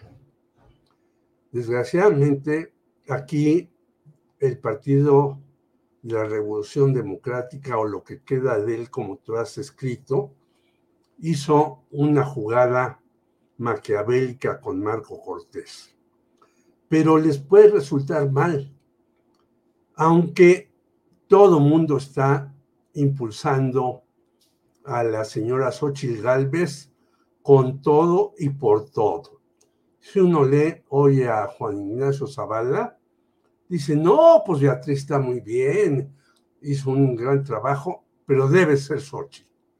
Si uno lee a Raúl Trejo del Arbre, señala lo mismo con otras características. Entonces, esta profecía que decía López Obrador, quieren imponer a Xochitl a pesar de todo, siendo que Beatriz es una persona política mucho más hábil, mucho más ágil, mucho más profunda que la propia Xochitl, que tiene un problema que yo escribí hace algunas semanas, que tuvo que obedecer a, a un presidente de la República para que la ley del aborto se hiciera en todo el país. Ese es el gran problema de Beatriz. Es que, y cuando ella dice, Morena, que, que mal está, bueno, yo creo que sí, Morena está muy mal. Morena es un amasijo ahí en donde cualquiera que hagamos una crítica a Morena nos descalifican y hasta nos borran del mapa, ya no digas ya que nos atacan. Pero el PRI, ¿qué era? Era lo mismo. Es decir, una serie de sectores que no eran tal. Incluso la famosa CNC que dirigió la señora Beatriz, pues se apegaba al script que le mandaban desde Los Pinos. Entonces, los partidos en México están en una circunstancia deplorable todos, yo creo. Y si el gran líder es Marco Cortés, pues ya con esto termino mi comentario. Bien, Jorge, gracias. Eh, efectivamente, eh, Salvador, Jorge, eh, un tema que quisiera que abordáramos, que analizáramos, es el relacionado con esta actitud de amago del exgobernador panista de mm, Tamaulipas, eh, Francisco Javier García Cabeza de Vaca, eh, respecto a un ejercicio periodístico pleno, neto, normal, profesional que hizo Marta Olivia en el portal que dirige en Tamaulipas en un 2x3 y en el cual se da cuenta de cómo una organización de madres buscadoras de desaparecidos reportan que en un lugar eh, fueron encontrados indicios de actividades de grupos del crimen organizado, cocinas clandestinas, fosas clandestinas, y Marta Olivia da el contexto periodístico de que el propio Santiago Nieto, director de la Unidad de Inteligencia Financiera de la Secretaría de Hacienda tiempo atrás, él había dicho todos los datos relacionados con la propiedad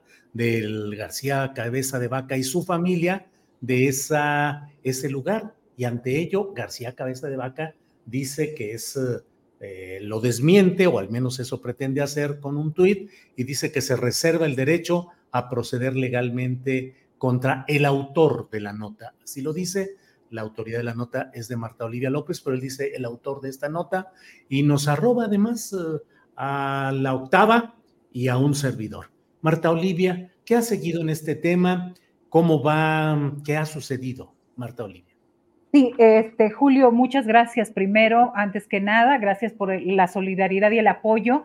Eh, me parece que es lo que hace cabeza de vaca, a, mí me parece que ya me mandaron una, un derecho de réplica de parte de Javier Cuello Trejo, la mandaron el viernes por la tarde, eh, después de que estuve en tu espacio y en la octava, y, mandan eh, este derecho de réplica que no hemos publicado por tres razones. Una, es de que el escrito no lleva firma. Eh, dos, eh, no tengo la certeza de que sea Max Cortázar el que me está hablando y me está, me contactó por WhatsApp. Ya ni siquiera voy a decir cómo llegó mi, celular a sus manos. Y la otra es de que eh, la carta no estaba firmada. Entonces, yo estaba esperando a que ellos suplieran esta situación y sobre todo que el WhatsApp no es un medio oficial de, de notificación. Eh, esperaba yo al correo electrónico de nuestra página. Eh, en espera de esta, de que se solventaran estos detalles, eh, me encuentro yo con un tuit de Francisco García Cabeza de Vaca diciendo que se reserva el derecho de demandar o de tener acción legal.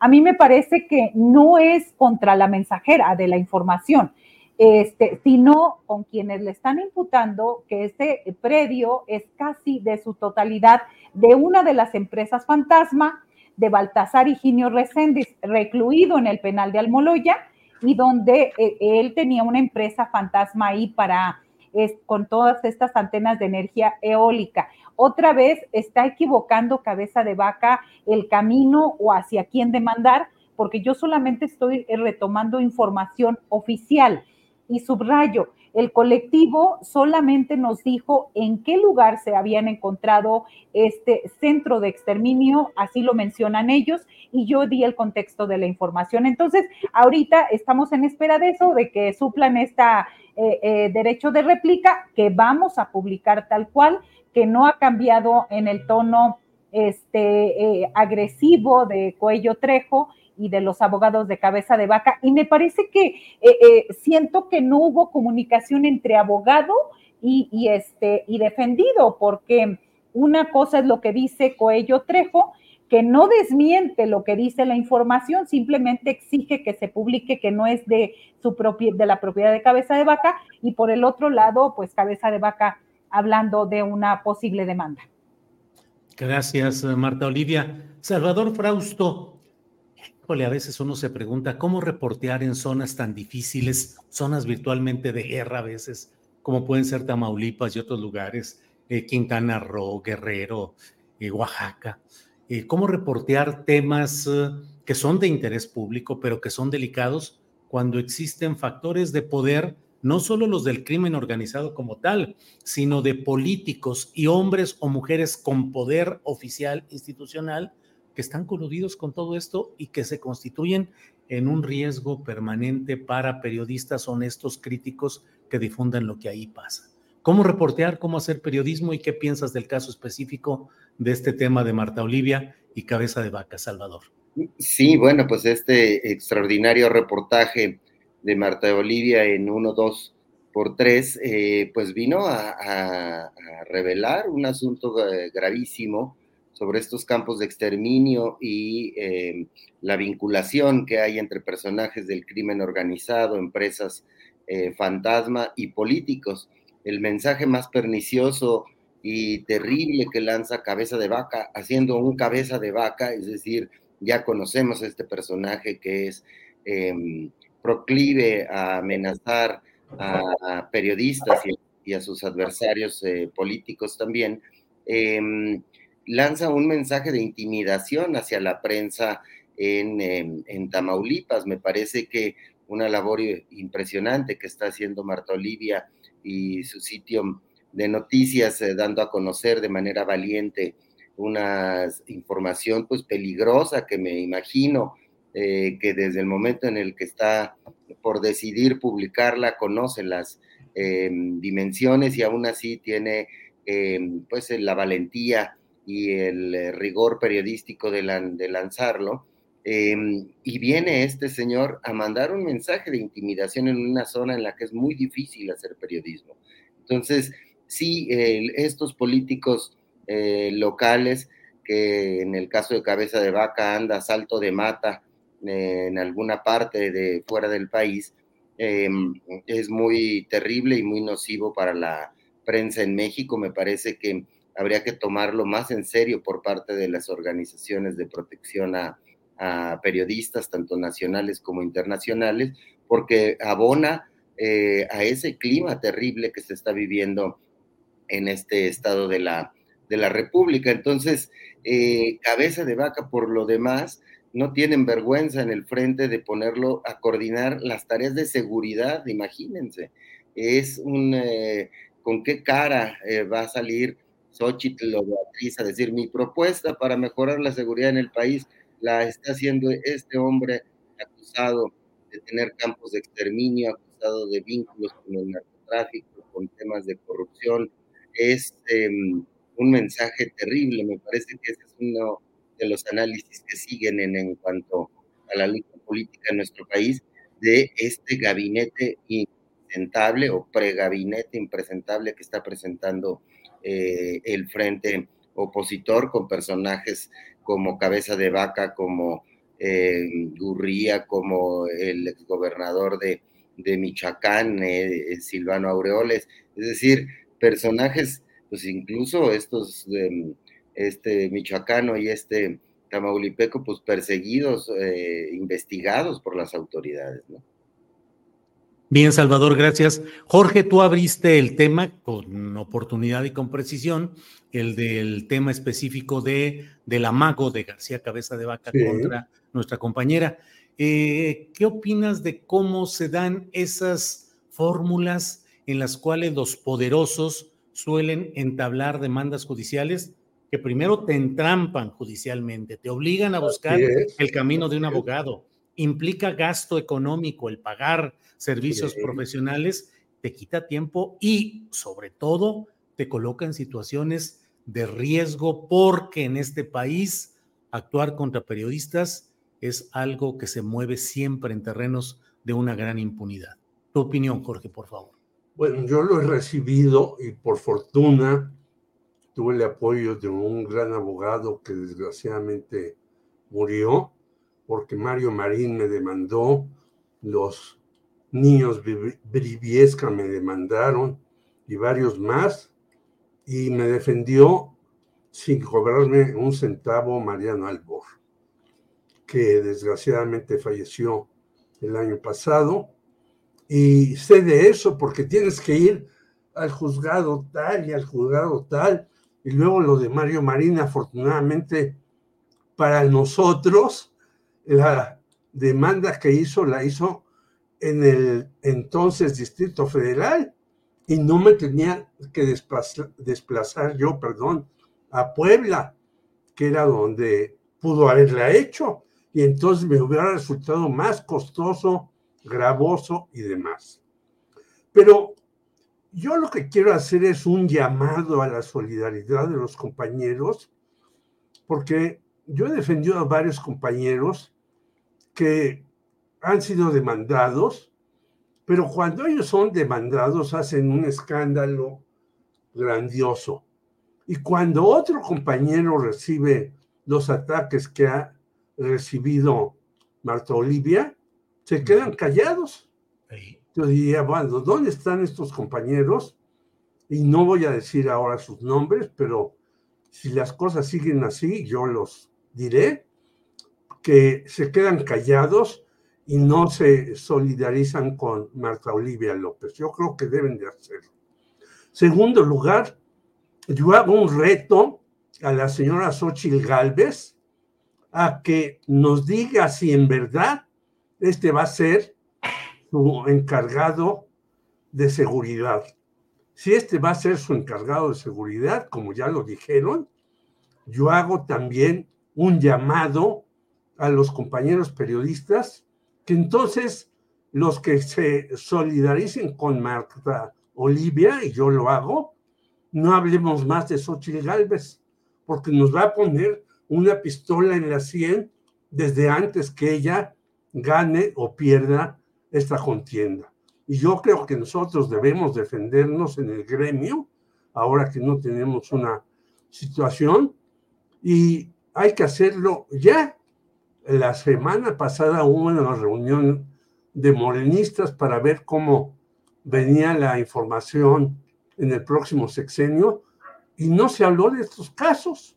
Me parece terrible que no se hable de estos asuntos, siendo que hay decenas, perdón, de periodistas compañeros caídos en este sexenio y no se les eh, ha hecho justicia ni a ellos ni a sus familiares.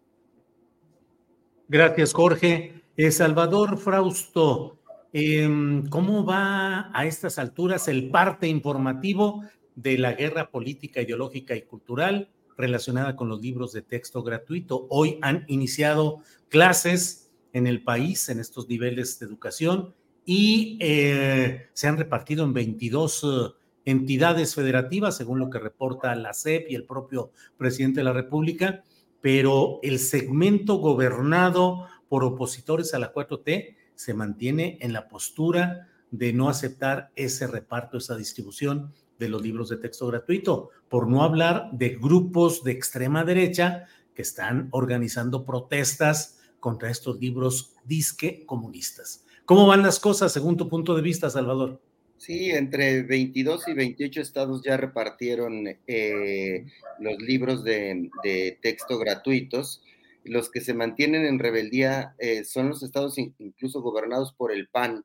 Eh, en Durango, por ejemplo, gobernado por el PRI, se se reporta la distribución de los libros de texto y no parece ser un problema en los estados gobernados por movimiento ciudadano, aunque en todos hay algún tipo de protesta o en varios estados. Eh, me parece que esta es una guerra político-ideológica eh, entre eh, Morena, entre el proyecto educativo del presidente López Obrador y los estados gobernados por el PAN, que son los que se mantienen sin querer distribuir los libros de texto, pero también son unas minorías Em, ligadas al Frente em, Nacional por la Familia em, y, a la Iglesia Católica y al PAN o a otros tipos de iglesias que también se han sumado a este tipo de, de, rebelión. Y eh, pues sí, pues va a mantenerse yo creo que la atención en, esta, en este tema en los siguientes días, en las siguientes semanas, pero bueno, lo importante es que los estudiantes de la mayor parte del país tengan acceso a los libros de texto eh, gratuitos y puedan eh, revisarlos. Yo he leído análisis este, interesantes como el de Blanca Heredia eh, sobre cómo este nuevo modelo educativo se aleja del individualismo que acercaba, que promovieran los gobiernos neoliberales y promueve proyectos comunitarios que los estudiantes eh, aprendan a hacer trabajos en equipo, multidisciplinarios, en modelos educativos parecidos, eh, progresistas y liberales, y que eso eh, puede ser un gran avance para que tengamos ciudadanos pues mucho más comprometidos con, con trabajar en, en, comunidad y menos egoístas, menos pensando en sí mismo y en el propio eh, desarrollo personal, olvidando eh, el desarrollo comunitario que debe eh, privarnos, a, que debe empujarnos a los ciudadanos a hacer cosas. Entonces, a mí me parece que poco a poco irán surgiendo voces que analizan este modelo educativo que tiene también no solo faltas de ortografía, sino también tiene algunas ventajas bien interesantes que pueden mejorar la educación en nuestro país, Julio. Bien, gracias, eh, gracias Salvador. Marta Olivia, eh, ¿cómo ves este proceso de, pues hoy, el regreso a clases con libros de texto gratuito en la mayoría, inmensa mayoría de los estados, pero la resistencia en algunos de ellos que específicamente son gobernados por opositores a la llamada 4T? ¿Cómo vas viendo este tema, Marta Olivia? Sí, a mí me parece que este tema se puede ir diluyendo de a poco. ¿Por qué? Este, hoy mismo Guanajuato, que es un estado panista, pues ya decidió eh, distribuir los libros de texto. Y me parece también, lo digo, por la posición, por ejemplo, de Enrique Alfaro de Jalisco, de Movimiento Ciudadano. Él dijo, eh, hace ayer dijo que hay muchas cosas que se tienen que corregir, que hay errores, hay fallas, pero subrayó esto. Pero creemos que no tener los libros de texto es un problema todavía mayor. Y en el caso, en el caso de Guanajuato, la coordinadora general jurídica del gobierno del estado dijo, el argumento fue que bajo la tesitura del interés superior a la niñez, este, pues deciden distribuir los libros. Entonces, me parece que esos dos casos en especial abren la posibilidad de que este tema se vaya diluyendo, de que cada gobierno está ya viendo por sus intereses y también por su agenda política muy marcada hacia el 2024. Y me refiero, por ejemplo, al caso de Movimiento Ciudadano con Enrique Alparo, que este, ya no está, que tiene pugnas abiertas con Dante Delgado. Entonces, él está buscando pues un poco también como entre cobijo, conciliación con los demás y me sorprendió bastante el caso de Guanajuato, donde si tuvieran esta misma argumentación del interés superior de la niñez, eh, esto sería diferente. También eh, quiero subrayar que eh, ahora la preocupación y los protagonistas principales en este nuevo ciclo escolar ya no fueron los niños, que las cuotas escolares, los uniformes, lo demás, sino que el gran protagonista fue los libros de texto gratuito. Yo creo que con base en eso puede ser que en, los, en el resto de los días se vayan quedando, eh, eh, que sean menos los estados que no distribuyan y que se puede ir apagando. Ya sabemos hasta ahora que solamente quedan Coahuila, Chihuahua, Aguascalientes, Querétaro y Yucatán. totalmente también liderados por Acción Nacional y de la tendencia o del grupo de Marco Cortés. Bien, Marta Olivia, gracias.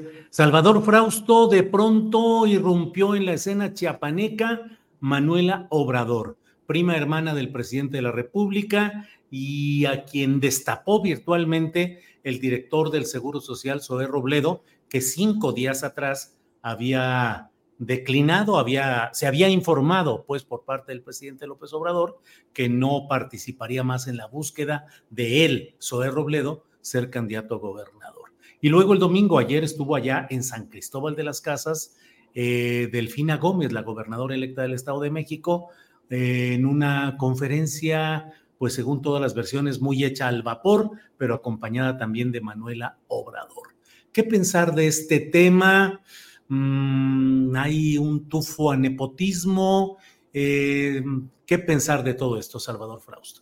Sí, sin duda, los elementos que, hemos visto eh, políticos, ¿no? La declinación de Soy Robledo y que él mismo mencione a Manuela Obrador como una opción para, para gobernar eh, Chiapas, que además pues va a ser el estado donde va a vivir el presidente López Obrador, ahí tiene su, su rancho. Entonces se ha platicado, se ha conversado mucho el interés eh, especial que tendría López Obrador porque el gobernador del estado donde él va a vivir sea cercano a su movimiento. Y bueno, ¿quién más que un eh, familiar? Sin duda, pues huele a nepotismo, huele a influyentismo, a favoritismo, a un eh, familiar, sobre todo porque eh, si vemos otros aspirantes que habían alzado la mano, tienen una trayectoria política pues más fuerte, más sólida que el de la propia señora Obrador y pues habrá que seguir con mucha atención. Ciertamente el apellido, con solo el apellido en un estado como Chiapas, eh, nos daría un indicador de que sería una candidata pues muy competitiva. También ha estado involucrada en algunas eh, acusaciones, en algunos escándalos de, contratos, de favoritismo hacia su figura. Eh, pues yo creo que hay que seguirlo con, mucha atención y, ver cuál es la reacción ahí del, de Morena de, en Chiapas y de otros actores políticos, por ejemplo, el Partido Verde, que es fuerte en el estado de Chiapas, ver eh, cómo va a transitar con, este, con esta idea que está surgiendo. Entonces sí, pero sin duda pues huele a favoritismo eh, y ahí eh, que me parecería innecesario eh, teniendo ahí buenas alternativas de aspirantes a gobernar ese estado por parte de Morena. Gracias, Salvador. Em, Jorge Meléndez, ¿qué opinas de este tema de Chiapas, donde ha irrumpido en el escenario político electoral la prima hermana del presidente López Obrador, Manuela Obrador? Y por otra parte, pues está la opción de Eduardo Ramírez, el senador ahora por Morena, pero que antes fue del Verde, que fue secretario general de gobierno y luego líder del Congreso del Estado durante el gobierno de Manuel Velasco Cuello, es decir, parte del grupo de Manuel Velasco Cuello. Pareciera, Jorge, que por más que se le da vueltas y vueltas, en Chiapas nunca hay buenas propuestas de gobernantes que realmente hagan cambiar las cosas de un estado tan trágicamente abandonado, tan dolido como es Chiapas. Jorge. Sí, yo antes, eh, para agregar lo que dijo Marta Olivia de los libros de texto, bueno, Jalisco ya aceptó, el Estado de México está por aceptar, y ya quedarían pocos estados donde esto. Los libros de texto no son como sale una persona ahí que dice, a mis niños le van a dar en los libros de texto el Kama Sutra, siendo que es el mismo público que aplaude porque Wendy no sé qué ganó en la casa de los famosos. Pues ellos son los que ven el Kama Sutra en Televisa y luego se quejan. Entonces este es un nuevo ataque de la ultraderecha que dicen que no existe, pero sí está presente aquí en México. Y como decía bien en una entrevista que hicimos en nuestro portal a Manuel Gilantón, estos libros de texto tienen un eh, concepto del Freire, donde el director era Jorge Martínez Almaraz, que fue diputado del PRD con Cuauhtémoc y que desgraciadamente murió hace un año, y Aurelio Fernández, que es el director de la Jornada de Oriente. Entonces tienen esa, esa concepción. Y sobre lo de la señora Manuela, pues yo creo, coincido con Salvador, ya lo dijo, pero yo creo que es una, pues una cosa para que eh, el señor López Obrador esté más tranquilo, pero yo veo ahí un golpe, sí, muy rudo contra Manuel Velasco, porque como tú bien decías, este senador Ramírez ya echaba cohetes y eh, eh, brindaba porque él iba a ser en lugar de Zoé Robledo, y de repente hay un giro tremendo y un favoritismo familiar que es indudable y que no hay que cerrar los ojos ante ello ni hay que dejarlo pasar de lado. Ese se trata de un favoritismo, creo que es incorrecto, pero a mí me da mucho gusto que los del Partido Verde se queden de lado. Espero que esta señora Manuela, que además tiene los dos apellidos López Narváez, que no tenía nada que ver con mi amigo Froilán López Narváez, pues haga un buen gobierno, porque yo creo que ella va a ser. Muy bien, Jorge, gracias. Eh, Marta Olivia, ¿cómo va ese empoderamiento de las mujeres en el terreno electoral, cada vez con más candidaturas? Diría yo, eh, algunas en un contexto complicado, polémico, como el de Guerrero, donde llegó la hija del senador Félix Salgado Macedonio. Me parece que ahí hay pues un proceso que desde mi punto de vista es muy criticable, pero bueno, finalmente llega una mujer a gobernar el estado bravío y difícil de Guerrero. Chiapas no es menos difícil, es bastante difícil la política en Chiapas y ahora podría llegar otra mujer, en este caso, prima del presidente López Obrador. Em, las mujeres se van empoderando de verdad, Marta Olivia, o es una cuestión estadística por un proyecto político. ¿Cómo ves todo ese empoderamiento cada vez mayor de mujeres, Marta Olivia? Sí, eh, primero establecer que, por ejemplo, Manuela eh, Obrador Narváez, quien estaba revisando yo parte de su trayectoria, tiene una trayectoria como en la función pública desde hace mucho, no es nueva, es una política, economista, eh, dice en su currículum también docente mexicana, ella este, ha ejercido este, sobre todo en el Consejo Estatal Electoral de, de Chiapas, ha estado en programas de la Secretaría de Educación Pública, también en el gobierno municipal de Palenque señala. O sea, primero establecer que ella tiene una carrera política y eso es indudable. Sin embargo, eh, no es bien visto, no está bien, no está bien eh, este, que los familiares de los eh, gobernadores, presidentes, alcaldes lleguen al poder, este, sobre todo a, la sombra de. Y, mira, aunque no me gusta reiterar o hablar sobre Tamaulipas, en Tamaulipas hay dos, dos sobrinos del presidente. Una es la presidenta de la Junta de Coordinación Política, Úrsula Patricia Salazar Mojica, y el otro es un diputado, eh, José Braña, José Braña Mujica. El, diputado, y me voy a referir a estos casos para un poco por qué no hablar, y ahorita regreso con el tema de las mujeres, el diputado es, una, es un personaje este, bastante poco claro en sus pensamientos y más en su actuar. Él quiere ser ahora alcalde de, Ciudad Victoria y él se promociona diciendo que es eh, sobrino del presidente y parece que sería como su principal cualidad o actitud. Este, eh, se le han planteado algunos problemas dentro de las comisiones que él tiene y no resuelve ninguna. Entonces, utilizar el nombre de un personaje encumbrado como López Obrador para llegar a un cargo no está bien, no se ve bien y no es correcto en ningún sentido. Es decir, si ahora la señora Manuela Obrador Narváez, que es diputada federal, tiene una trayectoria, eh, eh, este, aunque ganara con los votos, aunque le ganara otra persona, lo que no está bien, no está bien. Las mujeres hemos ganado lugares, sí, pero eh, me parece que no son las formas con el nepotismo, no es la mejor forma de llegar a un cargo público. Ya está estipulado 50 y 50 que debería ser en automático, pero que se tuvo que establecer la cuota. Me parece que hay otros perfiles, que hay otras formas, pero utilizar el parentesco o, el nepotismo no es la mejor manera de destacar.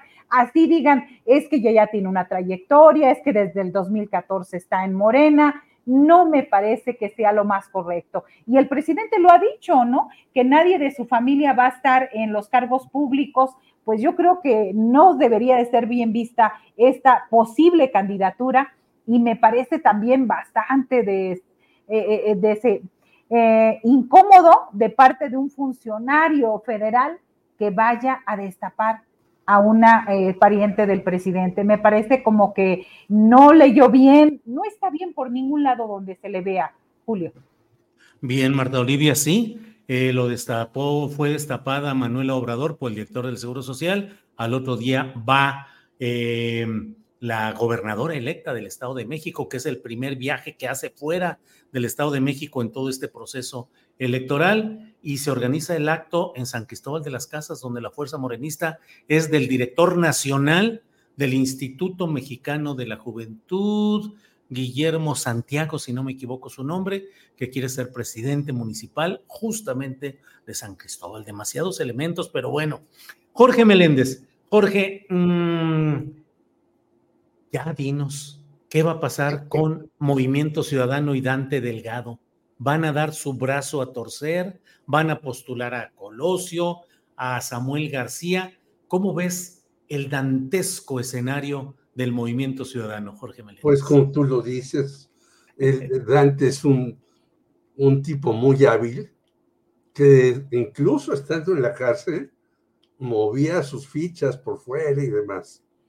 Y luego ha sabido captar a una serie de personajes, no solamente a Luis, Luis Donaldo Coloso y a Samuel Aguilar, sino a Patricia Mercado, Amalia García, que por cierto las dos, según una nota por ahí, dicen que sí quisieran aliarse eh, a la, el Frente Amplio por México, o como se llame, estas dos mujeres, Patricia Mercado y Amalia García, pero ahí el que tiene la voz cantante, ni duda cabe, es él.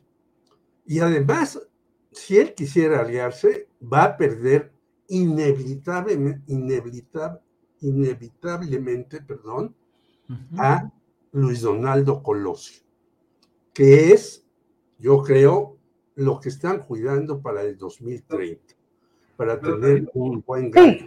Sí, sí, sí. Porque ya, este, ya estamos decidiendo. este, porque eh, creo que ese es el, el objetivo de Dante, tener a alguien para el 2030 que sea muy competitivo y si este muchacho, Luis Donaldo Colosio, sigue ahí, será su carta.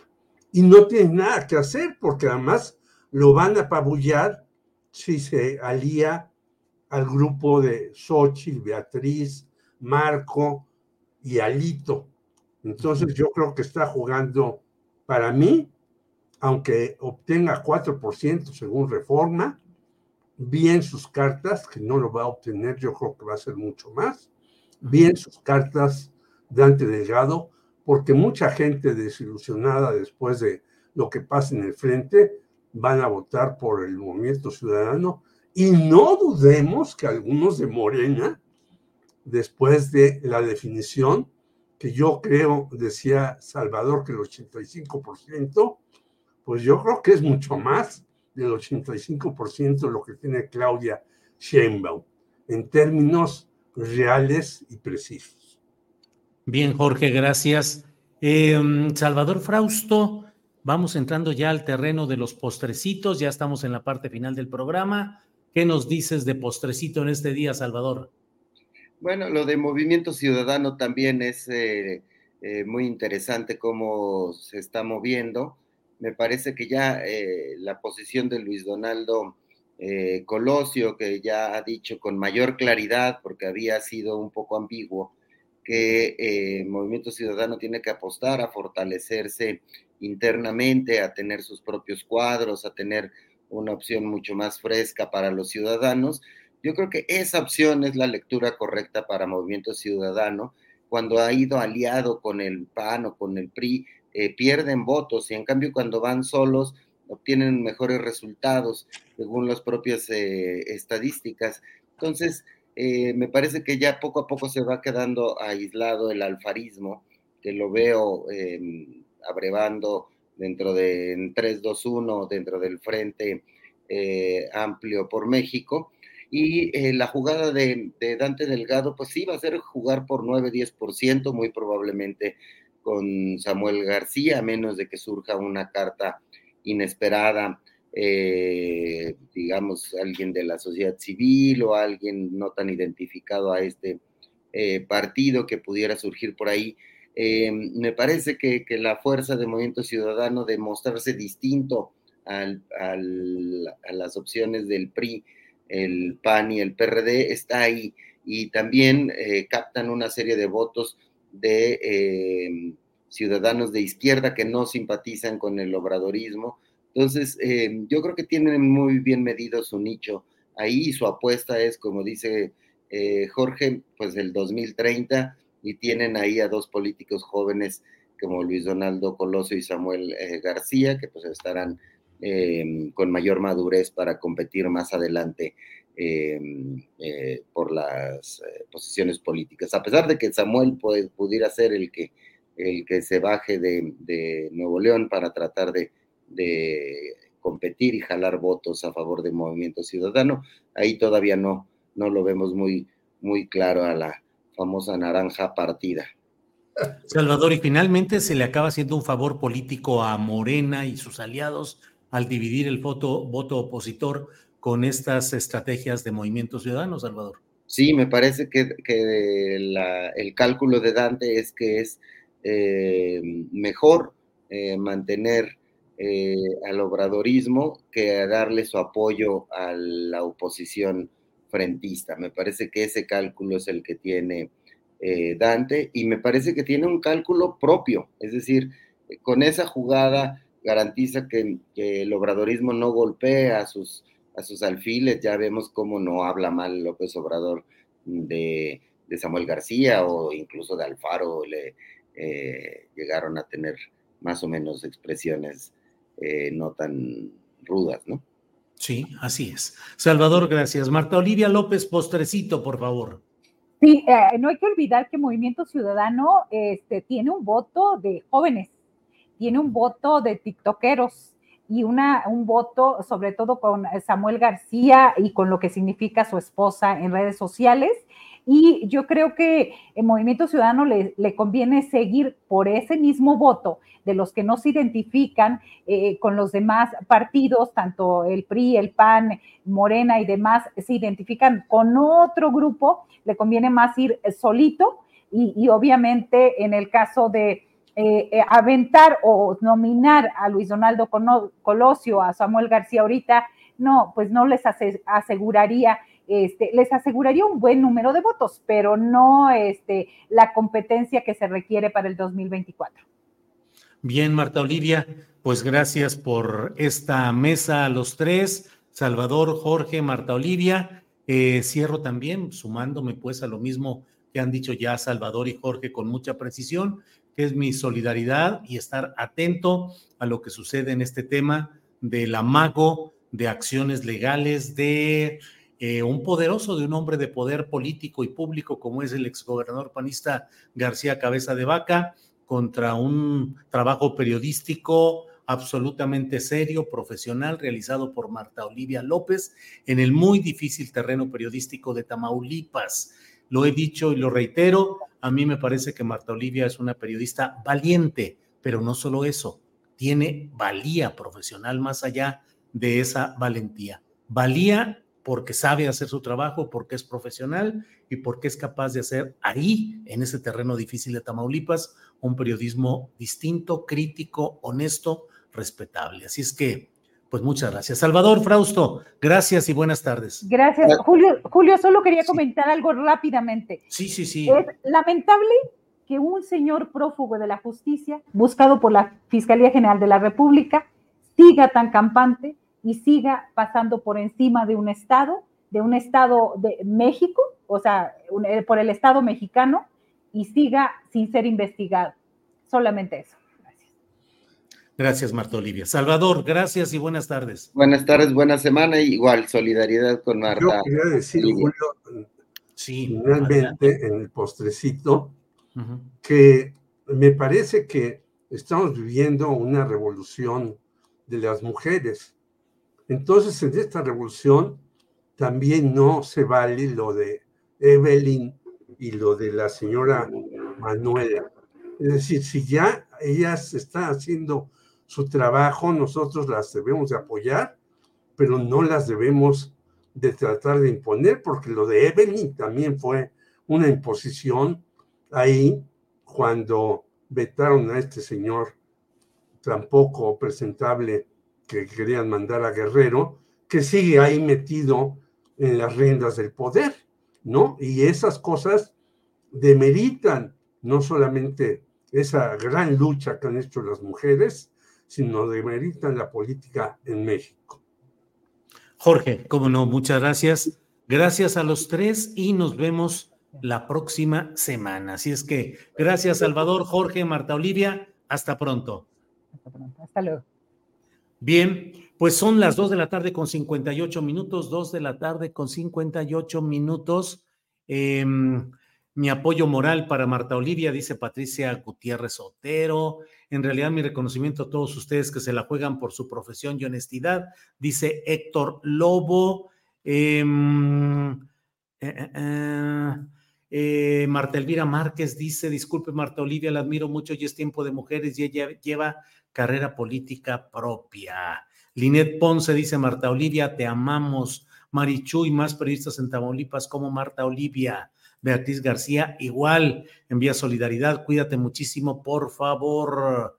Eh, a veces no sé ni qué, no sé si reír o llorar con comentarios como este. Eduardo García, astillero es ancla suelta en las Malvinas, eso querrá decir Malvinas ancla suelta en las Malvinas. Bueno, eh, bueno, bueno, bueno, bueno.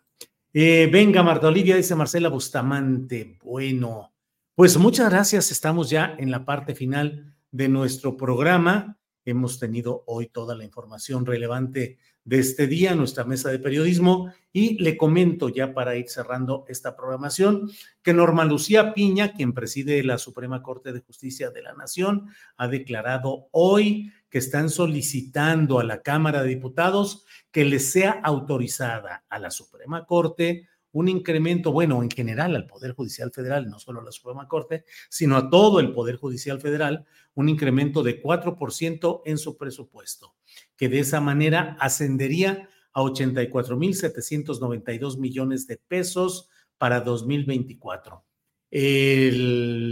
la mayor parte de este presupuesto solicitado iría al Consejo de la Judicatura Federal, eh, con 74 mil millones en números redondos. Luego sería para la Suprema Corte con 6 mil 91 millones en números redondos. Y en tercer lugar, el Tribunal Electoral del Poder Judicial de la Federación con 3.890 millones de pesos. Ya sabe usted que se viene la batalla legislativa presupuestal con el INE solicitando un monto que desde ahora está siendo revisado con un sentido a la baja eh, por entidades de Morena en el ámbito legislativo y ejecutivo y ahora este tema del el presupuesto para el Poder Judicial Federal.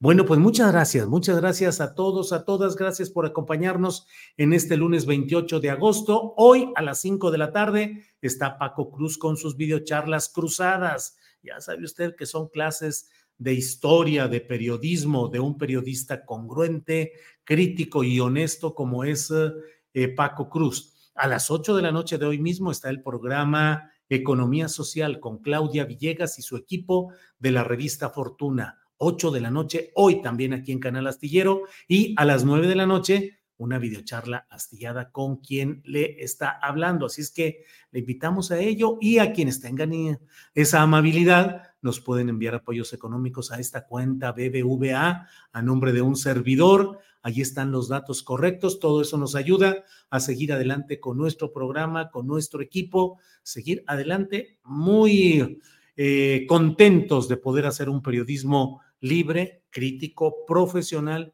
creíble. Bueno, pues seguimos en contacto. Nos vemos en el curso del día aquí en Canal Astillero. Gracias. Buenas tardes.